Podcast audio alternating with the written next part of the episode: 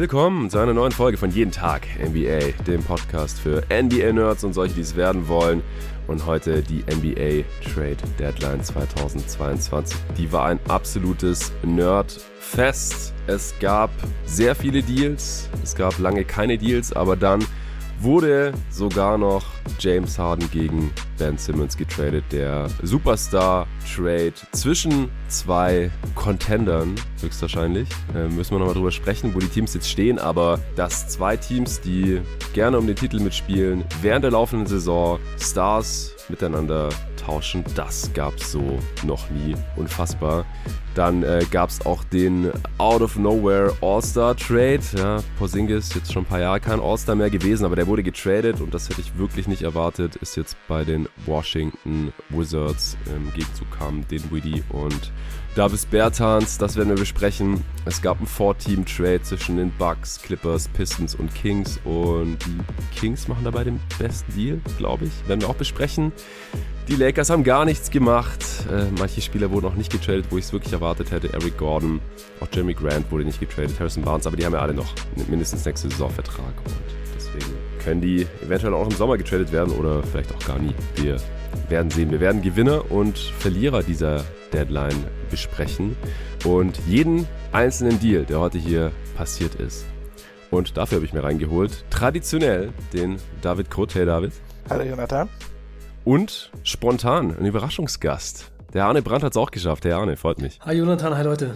Bevor es gleich losgeht, gibt es noch einen kurzen Werbespot des heutigen Sponsors. Das ist wieder Kicks.com. Finde ich persönlich sehr schön, dass die jetzt auch jeden Tag NBA sponsern, meinen kleinen Podcast hier, denn ich bin, wie ich ja neulich schon erzählt habe, seit mittlerweile 20 Jahren Kunde bei kicks.com und bestell da alles, was mit Basketball und Jerseys und Shorts und Sneakers zu tun hat. Sehr, sehr regelmäßig. Und da gibt's jetzt für die NBA Trade Deadline gerade ein Angebot für euch NBA-Fans. Und zwar 20% Rabatt im Sale auf NBA Merchandise. Findet ihr, wenn ihr über meinen Link geht, kicks.com, k-i-c-k-z.com slash jt minus NBA slash JT-NBA für jeden Tag NBA, logischerweise. Da dann einfach auf NBA Bekleidung heißt es, glaube ich. B-Ball Bekleidung heißt Da draufklicken und dann seht ihr die Sachen, auf die 20% Rabatt ist. Oder einfach dann auf die Hauptseite klicken und da seht ihr es direkt auch 20% off NBA Merch. Aber geht bitte über meinen Link, dann sehen die auch, dass ihr von mir kommt, wenn ihr direkt auf die Hauptseite geht. Dann habe ich da als jeden Tag NBA leider nichts davon. Das ist ja bei allen Sponsoren immer so. Mit den Links, den Link findet ihr auch wie immer in der Beschreibung dieses Podcasts. Also gönnt euch gerne Jerseys für 20% weniger. Ja, ich würde sagen, wir fangen direkt beim Blockbuster-Deal dieser Saison an. James Harden gegen Ben Simmons. Ich hätte es ja nicht gedacht, dass wir das noch erleben. Ich habe es mit Sven hier erst vor zwei Tagen nochmal besprochen. Wir haben es beide für relativ unwahrscheinlich gehalten ehrlich gesagt. Aber ja, die Nets Big Three, was ja auch die einzige der Liga war, mittlerweile wurde nach nur 16 gemeinsamen Spielen von Durant, Harden und Irving schon wieder nach einem guten Jahr aufgebrochen. Ich, ich habe damals vor 13 Monaten saß ich hier vom Mikrofon und habe den James Harden Deal bis ins kleinste Detail auseinandergebrochen, analysiert und für gut befunden für die Nets. Letztendlich steht jetzt nur eine knappe Niederlage in der zweiten Runde gegen den aktuellen NBA-Champ in den letzten Playoffs, gegen die Milwaukee Bucks damals zu Buche und sonst nicht so besonders viel, weil Kyrie sich nicht impfen lassen wollte und erst gar nicht spielen konnte. Jetzt nur Auswärtsspiele machen kann, die meisten Auswärtsspiele, auch nicht alle. Und das aber erst seit äh, Kevin Durant verletzt ist, so mehr oder weniger. Deswegen haben die diese Saison nicht viel zusammen gespielt. Äh, und James Harden hatte jetzt irgendwie einfach keinen Bock mehr. Das war relativ klar geworden jetzt die letzten Tage. Hat jetzt auch schon vier Spiele in Folge ausgesetzt und hat wohl zwar nicht direkt Druck gemacht, wie jetzt heute in mehreren Reports dann ans Licht gekommen ist, aber indirekt sehr wohl. Er hat ja jetzt auch gar keinen Agenten gehabt aktuell, interessanterweise, was das Ganze wahrscheinlich nochmal erschwert hat, aber irgendwie hat er durchsickern lassen, dass äh, zuerst äh, hatte ja Shams vor ein paar Tagen, Shams Gerania, reported, dass die Nets wohl offen wären, ein Paket um Ben Simmons zu besprechen. Dann hat Adrian Wojnarowski von ESPN das äh, relativ hart dementiert. Die beiden Seiten hätten seit einem Monat nicht mehr telefoniert und überhaupt wäre das alles relativ unwahrscheinlich. Und dann hat sein Kollege von ESPN, Brian Windhorst, gesagt, nee, also Harden will weg und wird wahrscheinlich auch getradet. Und so kam es jetzt auch. Also Vosch hat mal Unrecht behalten.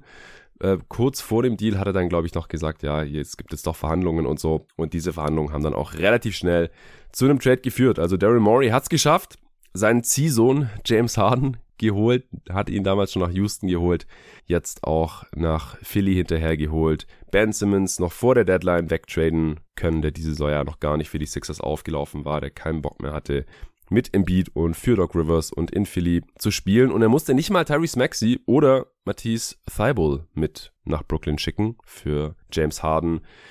Ja, Joel Embiids Monster-Saison wird so maximiert. Also wirklich Respekt an Daryl Morey, kann ich ja schon mal vorweg schicken. Der Deal sieht letztendlich wie folgt aus. Nach Brooklyn geht Ben Simmons, außerdem Seth Curry, der auch Starter war zuletzt in Philly und seinen Wert hat, und Andre Drummond, der Backup Center. Und zurück kommt neben James Harden auch Paul Millsap, der ja auch unglücklich in Brooklyn gewesen war und jetzt vielleicht sonst aus seinem Vertrag entlassen oder rausgekauft worden wäre. Außerdem bekommen die Nets immerhin noch zwei First-Round-Picks. Einmal den 2022er, also in der jetzt kommenden Draft der Sixers, der ist ungeschützt. Wenn die Nets wollen, das ist ganz interessant, dann können die auf den verzichten und bekommen dafür den nächstjährigen.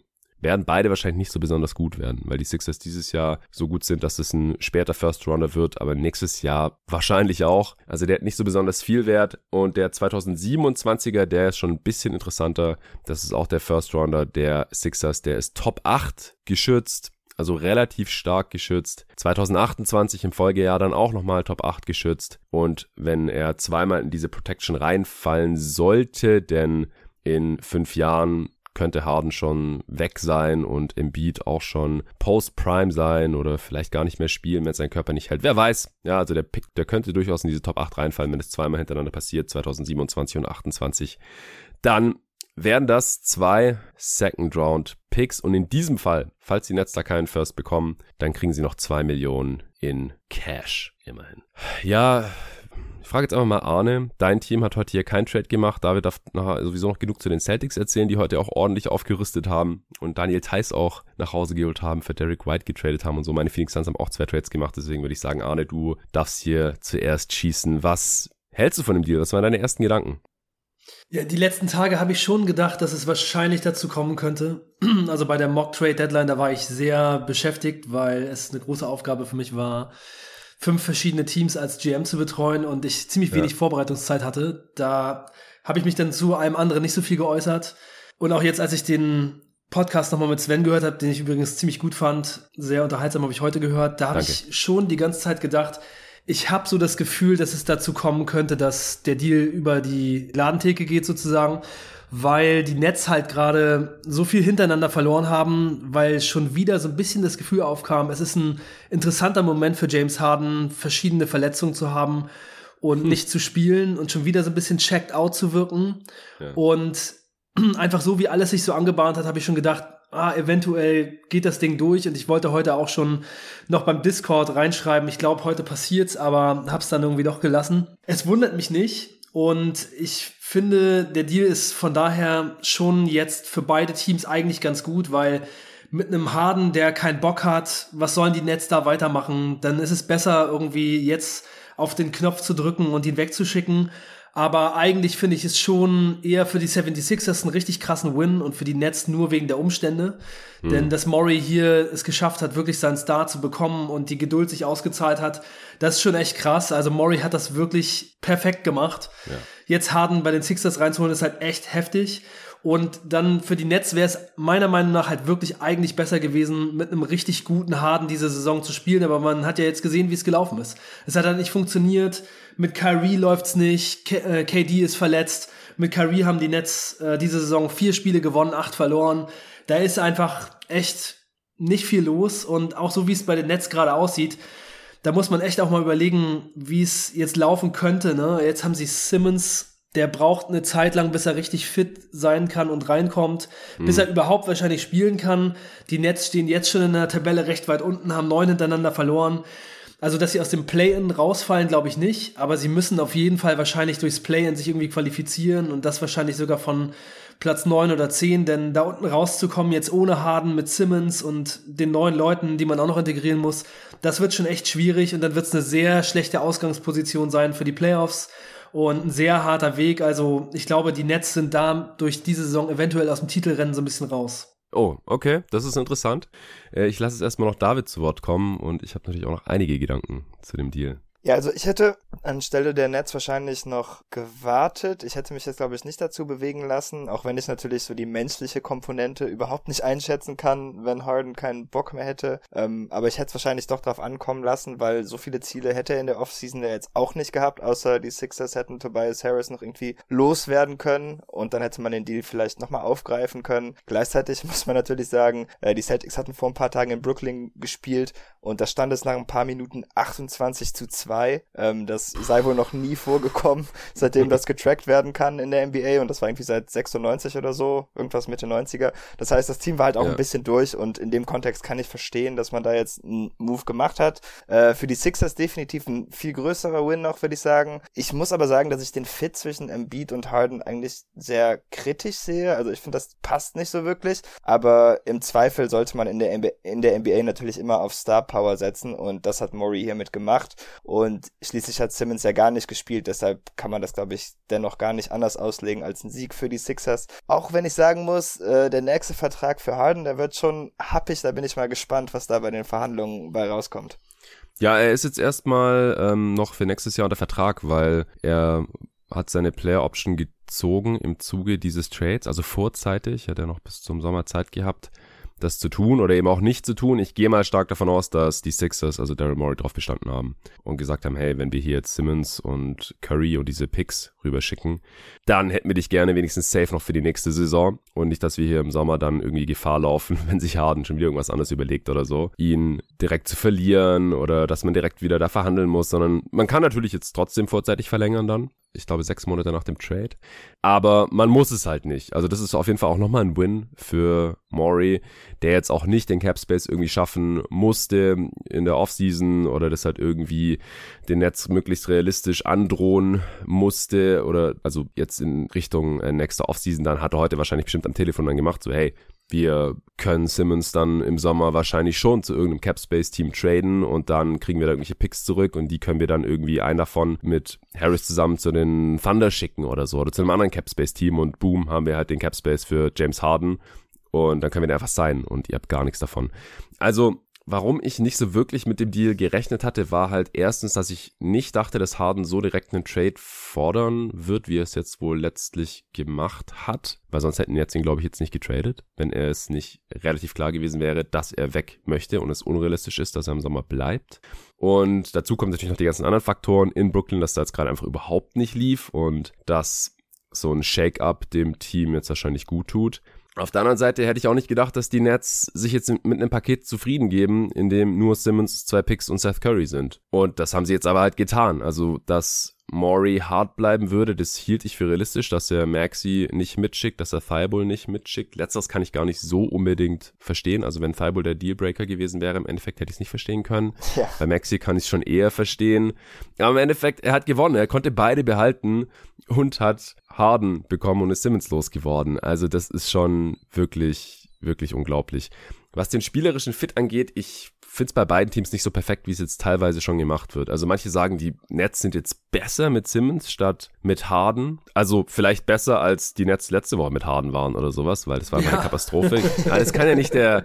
Das, das will man auch hoffen für die Nets. Ja, ey. Das, ja, da, da ist die Messlatte niedrig bei dem Team, das gerade eine neue Folge verloren hat. Aber jetzt mal gemessen an den Erwartungen vor einem Jahr an dieses Team, als die für Harden getradet haben, KD schon da war und Kyrie Irving auch schon da war. Jeder gedacht hat, okay, die, das wird jetzt hier die nächste Dynasty. Ich habe von Anfang an gesagt, ich glaube, die brauchen noch zwei sehr gute Defender in der Starting Five, sonst wird es nichts mit dem Titel. Wurde es dann auch nicht, vielleicht aus anderen Gründen.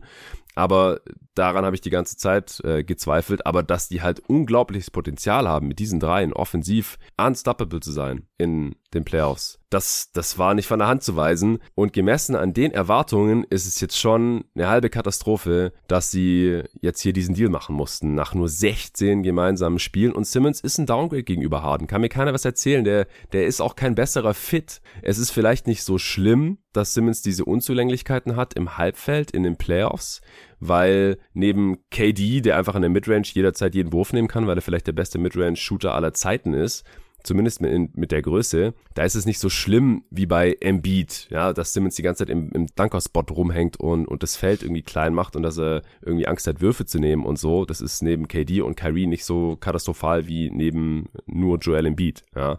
Aber trotzdem, Harden ist, ist ein anderes Level und dieses Trio war auch ein anderes Level als jetzt mit Simmons, der ihnen auch defensiv weiterhelfen können wird. Das will ich auch gar nicht abstreiten.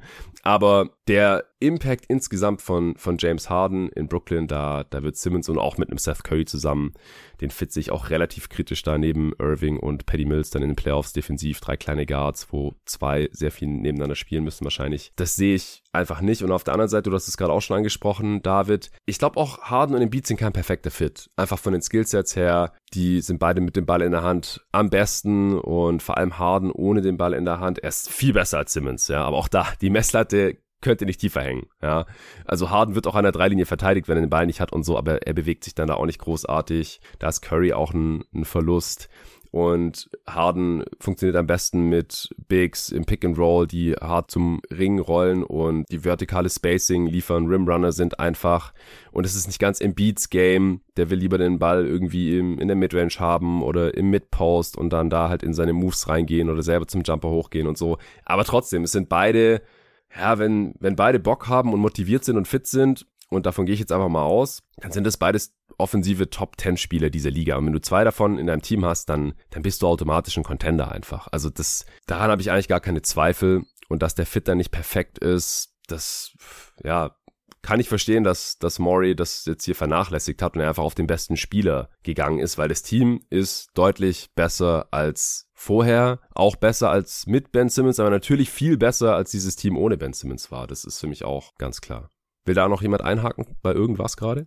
Ähm, ich wollte noch ein Ding zu den Nets sagen. Ich glaube, das war nach der Free Agency Period. Da hatten wir noch einen Podcast aufgenommen und da ging es darum, dass Kevin Durant gerade verlängert hatte. Und ich glaube, da haben wir mhm. beide gesagt, das ist einfach ein sehr gutes Zeichen für die Nets, weil ja. dann kommt die Kyrie und die Harden-Verlängerung bald auch noch.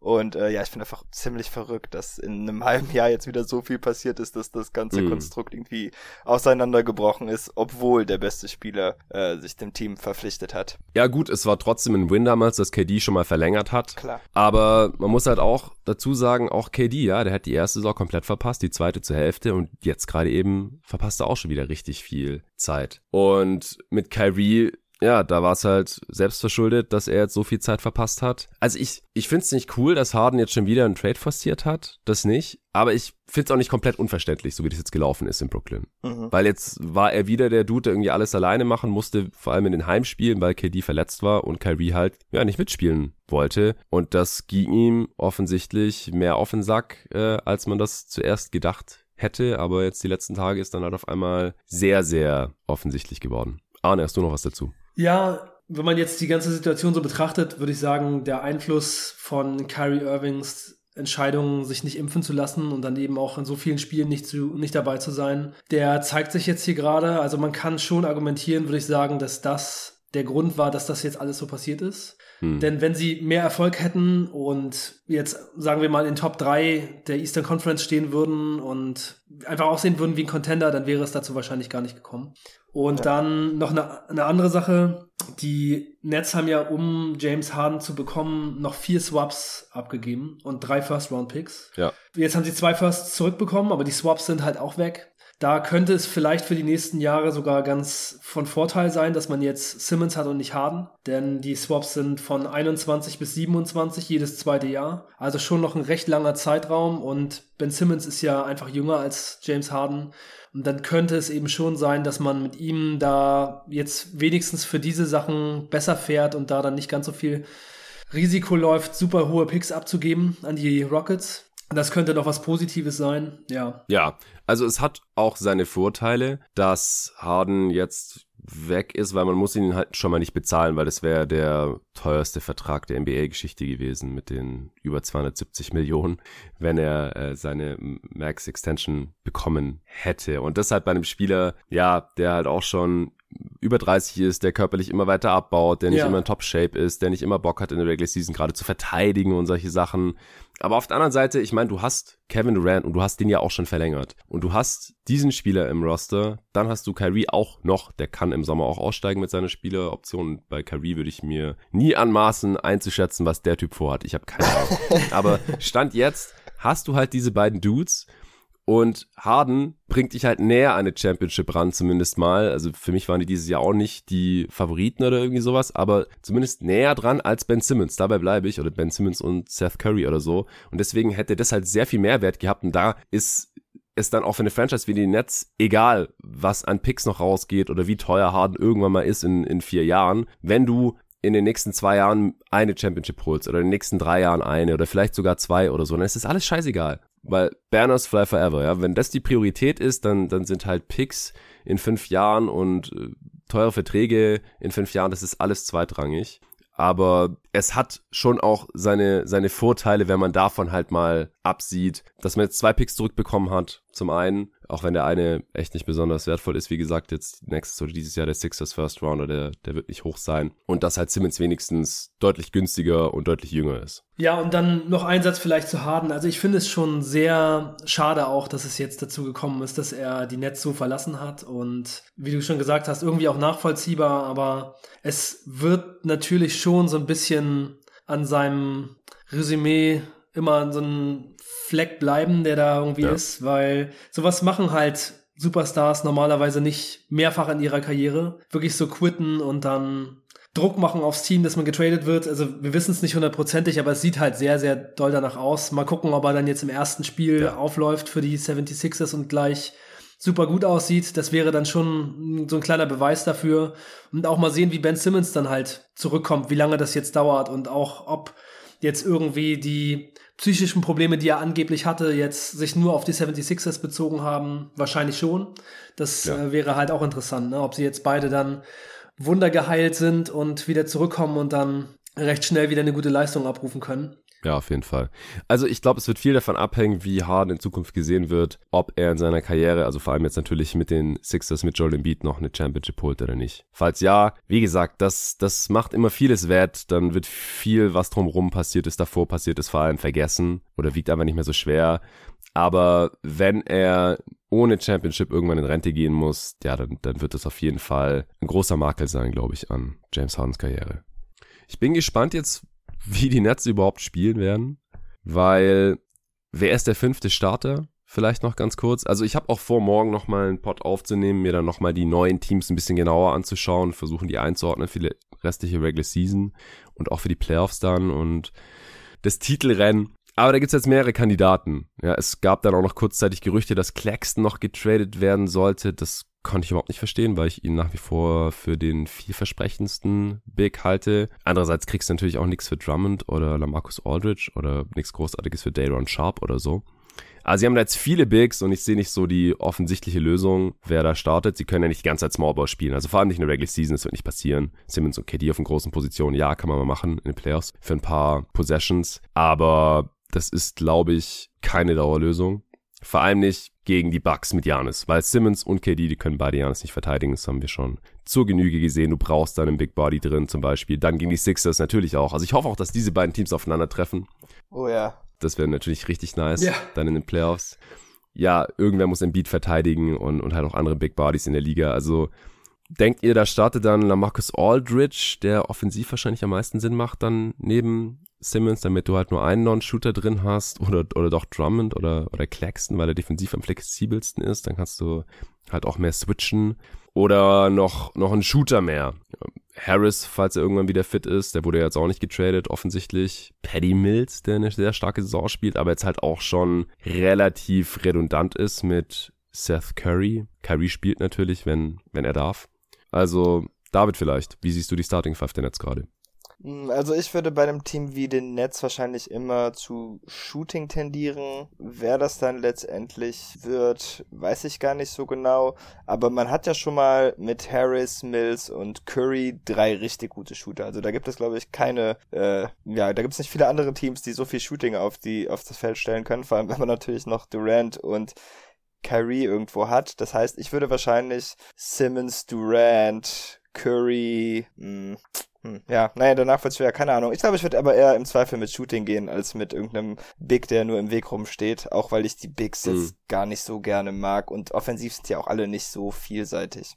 Ja, es kommt natürlich drauf an. Ne? Jetzt am Anfang sind natürlich viele nicht dabei. Simmons spielt erstmal nicht, Durant ist nicht dabei und dann ja, wird's ja. schon echt schwer. Also ich glaube, jetzt in nächster Zeit werden die Nets wirklich Probleme haben, Spiele zu gewinnen. Guter Punkt. Aber wenn alle ja. dabei sind, dann würde ich wahrscheinlich Kyrie Irving und Seth Curry im Backcourt, Simmons, Durant und vielleicht sogar Drummond. Denn wenn man so viel Shooting hat und so klein ist, kann man vielleicht noch so ein Big Body gebrauchen. Aber es wird schon auch schwierig, Kyrie Irving, Seth Curry und Paddy Mills im Kader zu haben und die viel spielen zu lassen, denn dann wird man defensiv Probleme haben. Ja, das wird nicht ganz einfach. Aber ja, ich denke schon, dass es halt funktionieren kann mit so guten Schützen wie zum Beispiel Irving, Curry und Durant, dann Simmons und Drummond auch zusammenzuspielen. Man sieht das ja auch bei anderen Teams manchmal, dass wenn man so gute Schützen auf dem Feld hat, dann kann man auch einfach mal zwei Typen auf dem Feld haben, die was anderes drauf haben. Zum Beispiel bei den Warriors funktioniert das natürlich immer sehr gut. Aber es gibt auch andere Beispiele, wo das mal funktioniert, wenn man dann eben diese High-Volume-Schützen drauf hat und die anderen dann eben so Spezialaufgaben erledigen. Aber naja, Andre Drummond ist halt auch nicht mehr so ein besonders guter und positiver Spieler. Der ist halt auch eigentlich eher ein Bankcenter und davon haben sie jetzt eben auch einige. Also ja, insgesamt so als Titelcontender gefällt mir das Team jetzt echt nicht mehr so gut. Da sind jetzt schon viele neue Probleme auch hinzugekommen, würde ich sagen, mit kleinen Spielern, mit Non-Shooting-Spielern und so. Also ja, also so richtig gut finde ich es nicht. Also dies, dies äh, Netz können eigentlich froh sein, dass jetzt dieser Deal halt irgendwie zu haben war, weil Harden offensichtlich ja keinen Bock mehr hatte. Aber andererseits, wenn genau diese 76er-Situation mit Murray und so weiter nicht da gewesen wäre, dann wäre Harden eben wahrscheinlich auch geblieben. Und das ist halt schon irgendwie krass. Also ich, je länger ich mir das anschaue, desto weniger bin ich auch begeistert von diesem Nets-Roster oder von den möglichen Rotationen dann auch. Ja, Playoff-Rotationen, Closing-Lineups und dergleichen. Wie gesagt, das Team davor, das war auch nicht perfekt, das war nicht der Titelfavorit, außer bei den Buchmachern, aber das habe ich ja vor ein paar Wochen schon im Part hier mit Arne gesagt, dass ich das nicht ganz nachvollziehen kann, da die Quoten auf die Championship.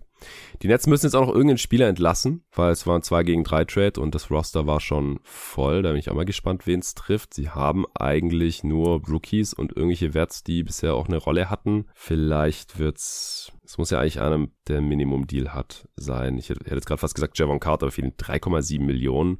Und bei der Luxury Tax, die die Nets zahlen, äh, wäre das schon sehr viel weggeschmissenes Geld dann auch. Ja, James Johnson ist wahrscheinlich der realistischste Kandidat. Der Andre Bambry hat auch nur einen Minimumvertrag. Ja, wird auch nicht ganz einfach. Da sind wir mal noch gespannt. Ist stand jetzt auf jeden Fall noch nicht bekannt. Zumindest habe ich noch nichts mitbekommen. Deswegen stand auch dieser Claxton-Deal kurzzeitig im Raum. Ja, weil wenn man den noch irgendwie wegbekommen hätte für einen First Rounder oder so, dann hätte sich das Problem auch schon erledigt gehabt. Okay, dann noch kurz zu den Sixers vielleicht. Wir haben ja schon äh, kurz vorhin drüber gesprochen, dass Embiid und Harden jetzt auch nicht so der traumhafte Fit sind. Dann ist das Spacing jetzt auch nicht ideal. Ja, Maxi ist nicht so der High-Volume-Dreier-Schütze. Tobias Harris ist ein bisschen streaky, genauso Danny Green. Ich gehe mal davon aus, dass das so die Starter sein werden. Was haltet ihr denn so von der Starting Five der Sixers jetzt? David vielleicht zuerst. Ja, also irgendwo müssen die doch irgendwie noch einen Shooter ausgraben, weil sowohl Harris als auch Maxi nehmen 4,9 Dreier auf 100 Possessions. Danny Green nimmt 10,2, das ist ganz ordentlich, aber ja, ich finde das irgendwie schwer, gerade weil Harden, das hast du eben schon angesprochen, er bewegt sich einfach nicht und offensiv frage ich mich wirklich, was sie jetzt machen, weil das ISO-Game von Harden, das ist ja die letzten Jahre einfach weggegangen, muss man glaube ich schon so sagen und mhm. ähm, im Pick and Roll hat mich Embiid noch nie so überzeugt, auch wenn es gibt natürlich jetzt Hoffnung, so einen Pick-and-Roll-Playmaker wie James Harden hatte er natürlich auch noch nie. Aber ich glaube, wenn man sich die Starter anschaut, dann muss man wahrscheinlich einfach mit Maxi Harden, Green Harris und Embiid gehen. Das bietet dir, glaube ich, an beiden Enden des Feldes wahrscheinlich am meisten Flexibilität. Ich frage mich auch, was sie defensiv machen, denn Harden hat ja auch die letzten Jahre immer am besten in einem Switching Scheme funktioniert, aber das finde ich für ja. Maxi nicht so toll, weil der ist ja ziemlich klein. Ähm, Embiid, Embiid auch nicht, dann wird er ständig vom Korb weggezogen. Genau, ja. er kann natürlich switchen, aber letztendlich willst du ihn natürlich trotzdem lieber irgendwo am Ring haben. Also da muss sich Doc Rivers auf jeden Fall einiges einfallen lassen. Wenn er mal ein bisschen nachdenkt, dann hat er jetzt auf jeden Fall die Tools, um mal ein bisschen seine Stars zu staggern, denn Embiid und Harden sind ja beides so sehr gute äh, One-Man-Wrecking-Crews, aber das muss er erstmal machen, also sogar in Boston äh, mit der Big hm. Three plus Rondo hat er es irgendwie nicht geschafft, die Line-Up zu staggern und da waren Bei den Clippers auch nicht. Ja, bei den Clippers Griffin auch nicht. Paul hat er genau. auch nie gestaggert. Ja, also ähm, da ja steht ihm schon einiges bevor und das sind auch so ein paar Gründe, weshalb, obwohl die Sixers vom Talent natürlich eindeutig besser geworden sind, ich wirklich sehr gespannt bin, wie das alles zusammenpasst. Ja, Arne, hast du noch Gedanken zu den Sixers? Ja, bei den Sixers läuft es ja im Moment mega gut. Ich hoffe natürlich, dass Harden reinkommt und dann da auch seinen Beitrag so leisten kann, dass es so weitergeht. In den letzten 24 Spielen haben sie 17 Mal gewonnen. Und eigentlich sollte man ja meinen, dass jetzt einfach Harden als Plus da schon irgendwie krass ist. Also selbst wenn jetzt alles nicht so perfekt passt, ist Harden ja einfach ein Offensivspieler, wie sie ihn jetzt vorher nicht hatten. Es wird halt sehr viel darauf ankommen, ob Harden es schafft, Lineups ohne Embiid gut zu machen. Das wäre dann natürlich richtig krass, wenn er es schafft, mit den Bankspielern oder mit den anderen Startern zusammen Lineups aufs Feld zu stellen, die echt positiv sind. Dann sind die 76ers echt wahrscheinlich super Contender. Und das Zusammenspiel von Harden und Embiid, das wird eben auch sehr, sehr interessant. Da wird wahrscheinlich einfach mal ein bisschen was Neues fällig für James Harden. Ein bisschen eine kleine Umstellung, aber ich glaube schon, dass mit, den, mit dem Pick and Pop von Embiid und Hardens sehr guten Passing Game da was Gutes bei rauskommt und ich kann mir eigentlich nur vorstellen, dass die Offense kein großes Problem wird, eher vielleicht sogar eine Stärke dann und dass die Defense auch weiterhin gut bleibt, denn sie haben ja ziemlich viele gute Verteidiger und haben das bisher auch gut gemacht.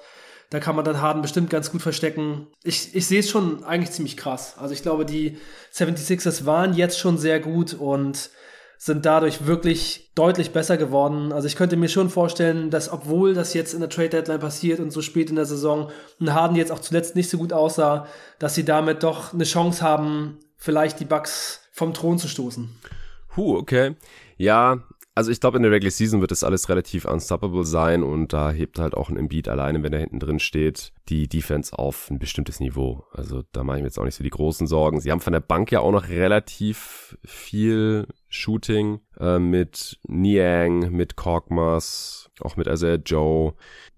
Paul Millsap muss jetzt wahrscheinlich der Backup-Big sein hinter Andre Drummond ist vom. Die Drummond ist doch auch zu den Six, äh, zu den Nets. Anstatt Andre Drummond wollte ich sagen, genau. Ach so, okay, sorry. ja. Äh, ist vom Niveau her wahrscheinlich ähnlich, aber mir gefällt Millsaps Skillset auch für die Playoffs ein bisschen besser. Ich denke halt, dass es dann in den High-Leverage-Situationen schon Probleme geben könnte, wenn die Shooter nicht gut genug treffen, wenn es dann ein bisschen zu eng ist, wenn das Pick and Roll mit Harden und Embiid nicht ganz so gut klappt und die dann irgendwie beide in ihre ISO gehen müssen oder so und äh, Harden, da muss dann halt auch der Stepback Dreier gut fallen und solche Sachen. Aber das sind auch jetzt schon Details. Ich glaube, das können wir uns anschauen. Jetzt noch die restliche Regular Season und dann Richtung Playoffs überlegen, ob sie dann jetzt wirklich ein gutes Matchup sind gegen die Bucks, ob die Bucks unterm Strich nicht weiterhin der Favorit sind. Aber ich sehe die Sixers stand jetzt klar besser als die Nets. Arne, du hast vorhin schon gesagt, die Nets haben eine miese Ausgangssituation. KD kommt erst nach dem All-Star-Break zurück. Das ist jetzt nur noch, also frühestens, das ist jetzt noch eine Woche. Dann ist All-Star-Break und dann könnte er schon zurückkommen. Äh, Simmons wahrscheinlich, denke ich auch, wird nicht mehr vom All-Star-Break spielen, würde mich wundern. Und Kyrie, wie gesagt, halt nach wie vor nur die Auswärtsspiele. Und wenn die dann halt ohne einen von den dreien antreten müssen, das, das ist halt echt übel. Also da könnte ja. die Losing Streak jetzt erstmal noch weitergehen und dann wird die Ausgangssituation halt für die Playoffs auch nicht besser. Ja, bei Simmons hieß es ja, er braucht einige Wochen, dann kann er wieder spielen. Also ja. vor so ungefähr einem Monat wurde das gesagt. Ein, zwei, drei Wochen. Es wird sich jetzt zeigen, ja, also wie fit hat er sich gehalten. Klar, wenn man seit letztem Juni kein NBA-Basketball mehr gespielt hat, man wird, wird kurz brauchen, um äh, da wieder auf dieses Level zu kommen. Aber wenn er sich einigermaßen fit gehalten hat, dann sollte das jetzt eigentlich nicht, nicht ewig brauchen. Dann sollte er eigentlich direkt nach dem All-Star-Break einsteigen meiner Meinung nach. Und dann müssen wir halt mal sehen, ja, was, was macht Simmons jetzt? Ja? Woanders, neues Team, Tapetenwechsel und vor allem, wenn äh, in Heimspielen vielleicht KD am Anfang ähm, nicht direkt wieder nach dem All-Star-Break zurückkommt, Irving nicht spielen darf, sondern kann er auch mal zeigen, äh, wie das so laufen kann. Da ist dann wiederum ganz gut, dass die Nets ähm, ein paar Shooter neben ihm haben. Ja, ich bin auf jeden Fall gespannt. Also, ich finde den, den Trade oder den Fit, wie gesagt, nicht perfekt für beide Teams. Ich bin trotzdem froh, dass es jetzt passiert ist. Es ist super, super spannend. Auch im Hinblick auf die, die Playoffs äh, der Osten ist jetzt noch, noch mal spannender geworden. Ich bin froh, dass die Situation endlich gelöst ist. Habe ich im Pod mit Sven auch nochmal gesagt. So, ich hätte jetzt keinen Bock, dass sich das nochmal hinzieht bis zum Sommer, diese Ben Simmons-Situation. Und dann, auch wenn Harden offensichtlich keinen Bock mehr hat und dann aber nicht getradet wird und dann sich hier so durch die Regular Season noch schleppt und, und ständig irgendwelche kleineren Verletzungen vortäuscht, äh, hätte ich jetzt fast gesagt. Also gut, dass es passiert ist. Noch ein, zwei Details, die Nets sparen 15 Millionen Luxury Tax durch diesen Deal. Einfach weil die Spieler, die sie reinbekommen haben, insgesamt weniger verdienen als die, die sie abgegeben haben und sie so tief in der Tax drin sind, dass da kleine Unterschiede schon 15 Millionen an Tax Payment ausmachen. Und Simmons hat für den Trade auch auf seine 15% Trade Bonus verzichtet, laut Bobby Marks. Gut, das war schon recht lang, aber das war halt auch, also es ist ein riesiger Deal, es ist ein historischer Deal, sowas hatten wir noch nie zur Trade Deadline, ehrlich gesagt es, ich hatte ja neulich in dem Pod mal gesagt, man darf nicht immer erwarten, dass irgendwie ein All-Star oder mehrere an der Trade-Deadline das Team wechseln, aber heute gab es sogar noch mal mehr, außer Simmons und Harden, denn Porzingis war auch schon mal einer, damals in New York, lang, lang ist es her. Jetzt in Dallas zuletzt äh, nicht mehr auf All-Star-Niveau, aber diese Saison immerhin besser als letzte. Trotzdem haben sie ihn zu den Washington Wizards verschifft und das war ein Deal, der hat mich schon so ein bisschen schockiert, weil man hat wenig gehört, Gerüchte bezüglich KP, hier und da mal irgendwas gelesen. Ich habe es dann schon fast überlesen, weil ich es nicht für realistisch gehalten habe. Auch in unserer Mock-Deadline war gar kein Thema. Und ich frage mich, auch weil ja Spencer Dinwiddie im Gegenzug nach Dallas geschickt wurde, ob das jetzt der mein Star mag mich nicht Trade war, weil da gab es ja mehr als nur Gerüchte, dass äh, Porzingis und Doncic nicht die besten Freunde sind und jetzt äh, neulich hat Video ja auch gesagt, dass er eigentlich als Leader auftreten wollte, aber dass es nicht so gerne gesehen war. Da gab es dann auch Gerüchte, dass er und Beal jetzt irgendwie nicht so gut miteinander klarkommen äh, dass Dinwiddie auch mit Beal auf dem Feld viel schlechter gespielt hat, als wenn er nicht mitgespielt hat und so weiter und so fort. Und dann haben die Mavs Zeit mit Porzingis auch den besten Spieler in diesem Deal abgegeben, meiner Meinung nach. Also nicht nur jetzt gerade der beste Spieler, sondern auch, wenn alle Beteiligten fit sind, sollte er der beste Spieler sein, hat ein sehr wertvolles Skillset, gerade in einem Spieler wie Doncic, als einer der wenigen Stretch Rim Protector in dieser Liga, also ein Spieler, der hinten den Ring beschützen kann, was er dieses auch wieder effektiver gemacht hat und auf der anderen Seite halt einen Jumpshot hat, ja, Dreier treffen kann, das Feld breit macht, da verteidigt werden muss und im Gegenzug kam halt nur Spencer Dinwiddie und der ganz, ganz miese Vertrag von Davis Bertans. Ich weiß, Arne, du, du warst eigentlich Fan. Ich weiß nicht, wie es jetzt gerade aussieht, aber der Latvian Laser. ja, das äh, kommt jetzt wahrscheinlich wieder, wenn er endlich mal ein bisschen Spielzeit bekommt, ne? ja, und neben Doncic, ja, da gibt's oh, auch ein paar yeah. mehr freie Ey, Ich freue mich, ich freue mich. Ich find's äh, total spannend. Ja, spannend ist der Deal auf jeden Fall, aber dass Bertans äh, überbezahlt ist. Ich glaube, daran äh, bestehen eigentlich keine Zweifel. Ja, der verdient 16 Millionen dieses Jahr und nächstes Jahr und dann 17 Millionen und dann nochmal 16 Millionen äh, ETO, also de facto Player Option. Das ist richtig teuer für einen Spieler, der, ja, weiß nicht, jetzt so 15 Minuten pro Spiel gespielt hat und seine Dreier nicht so wirklich getroffen hat. Und sonst, der macht ja nichts anderes. Der ist eine defensive Katastrophe, der hat keine defensive Position, der kann keine Wings verteidigen, weil er zu lahm ist, der kann keine Bigs verteidigen, weil er zu schwach und unathletisch ist. Und, und wenn der nicht dir ein paar Dreier pro Spiel reinknallt, dann macht er halt nichts. Dann hat er keinen positiven Impact auf ein Basketballspiel. Dinwiddie, diese Saison 17 Millionen, nächste Saison 18 Millionen und dann äh, aber nur Teil garantiert seine knapp 19 Millionen. Da sind nur 10 Millionen von garantiert. Es sei denn, er spielt in beiden Jahren mindestens 50 Spiele.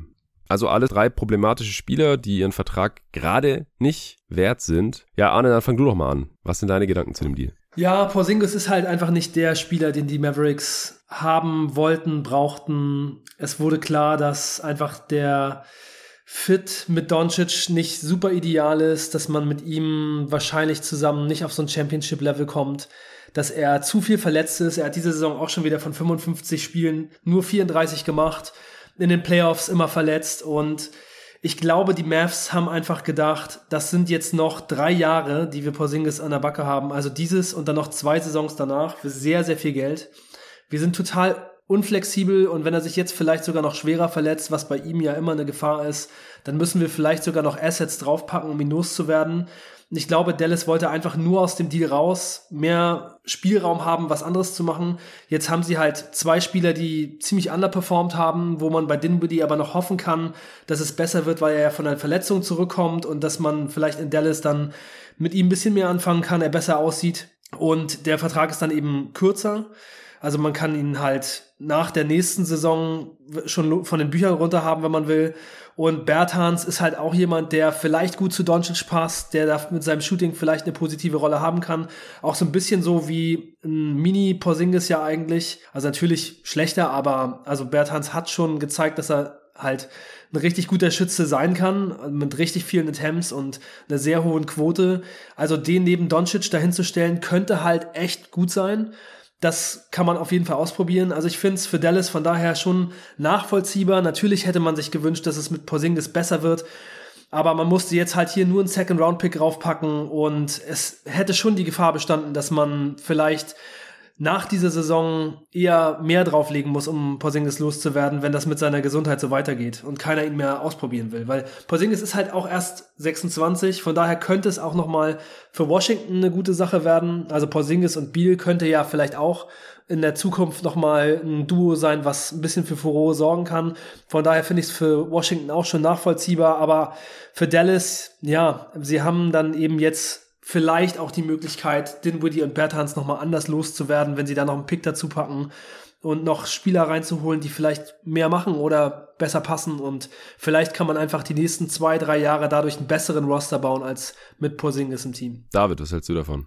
Ja, also ist auf jeden Fall der Trade, der im jeden Tag NBA Discord die meisten äh, Aufrufe ausgelöst hat. Übrigens, äh, wenn ich an dieser Stelle nochmal Werbung machen darf, würde ich das auch Immer. jedem ans Herz legen. Also wer seine Trade Deadlines im Moment so verbringt, dass er einfach durch Twitter scrollt und dann irgendwie seiner Freundin, seinem Freund, seinen Familienmitgliedern oder so irgendwelche Trades an die Backe wirft, die es nicht interessiert, äh, kann man auch einfach nächstes Mal da reinhüpfen und mit 15 anderen Leuten oder so darüber reden. Das macht auf jeden Fall mehr Spaß. Ähm, ich bin selber noch nie so ein großer Christaps-Fan gewesen, aber ich finde das trotzdem hier irgendwie schon ein bisschen hart, denn er hat einfach viel mehr Upside als die beiden Spieler, die die Mavericks jetzt gekriegt haben. Point Guard war für mich jetzt auch nicht unbedingt Need, da man jetzt äh, Brunson nicht weggetradet hat. Mhm. Äh, und dann Christaps einfach so zu dumpen, finde ich schon hart. Gleichzeitig, du hattest das eben äh, ein bisschen so auf die menschliche Ebene gezogen, dass sich die Leute einfach nicht verstehen.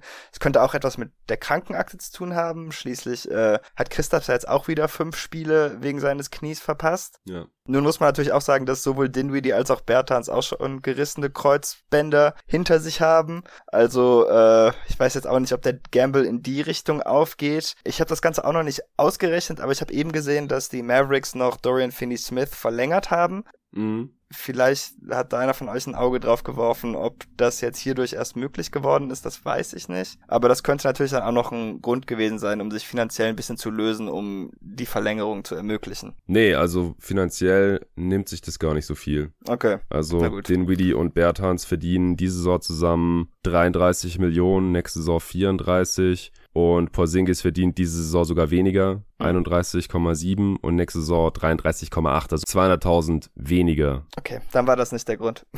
ja, also es, es nimmt sich auf jeden Fall nichts. Finanziell motiviert war der Deal wohl nicht.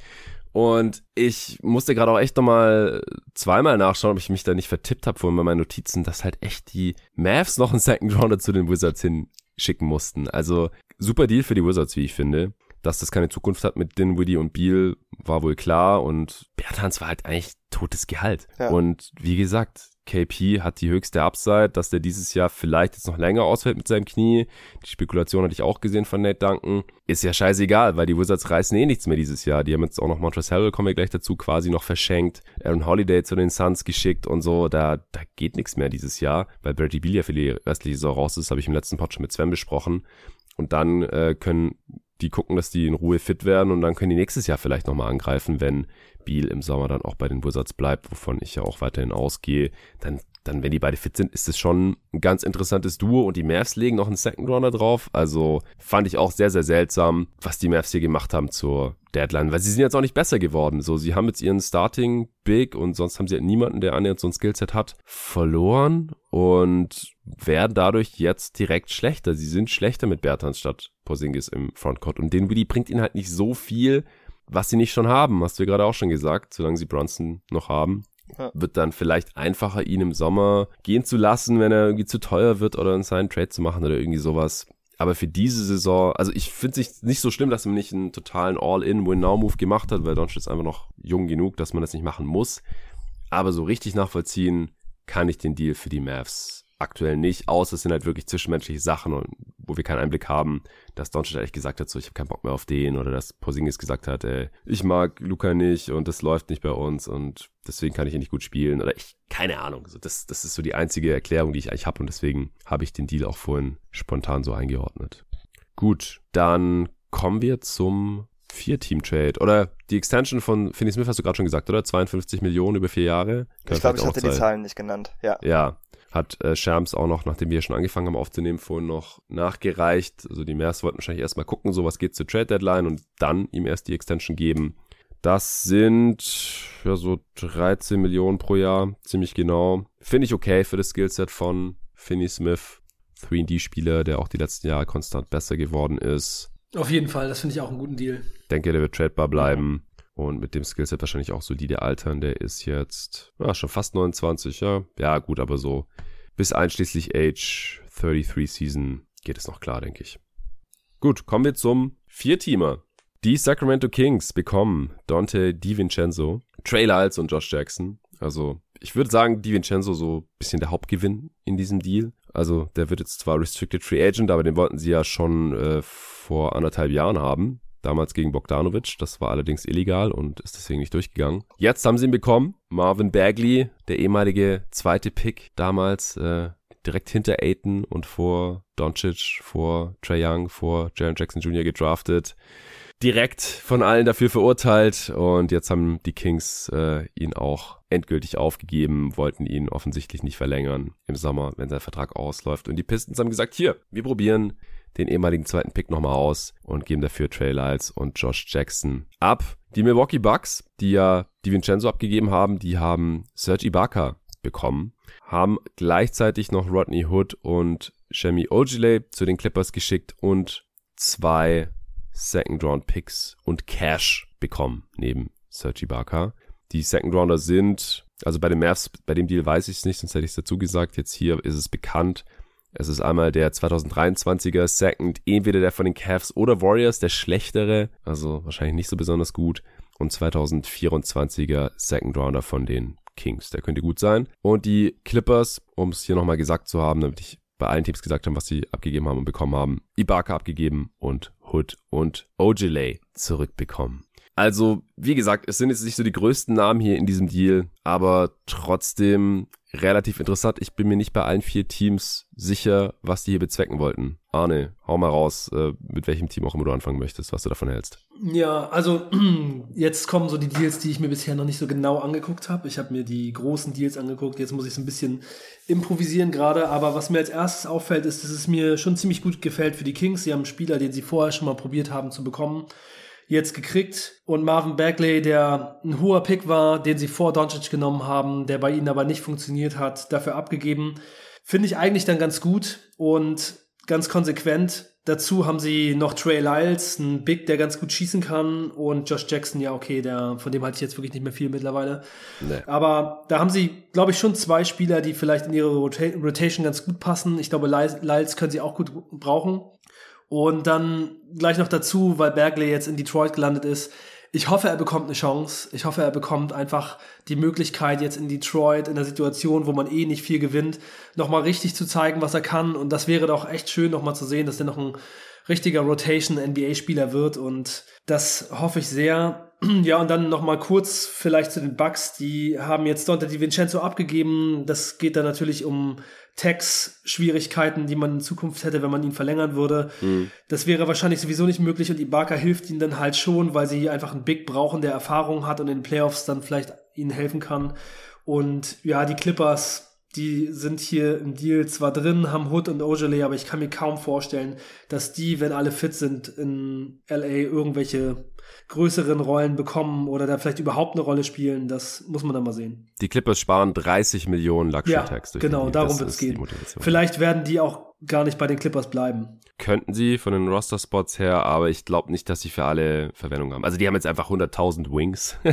das ja. war ja schon nach dem letzten Deal so. Jetzt haben sie nochmal zwei dazu bekommen. Also und Ojale und Hood sind noch die schlechtesten von denen. Vielleicht behalten sie einen von beiden, aber sie brauchen eigentlich auch noch einen Playmaker. Vielleicht dann via Buyout. Ja, bei dem Mavs sollte man noch erwähnen, dass, i, dass sie Chancen haben, vielleicht Dragic zu bekommen auf dem Buyout-Markt, wobei das jetzt halt auch weniger Sinn macht, weil sie ja schon für Dinwiddie getradet haben, muss man auch dazu sagen. Warum sollte der jetzt ausgerechnet dahin kommen?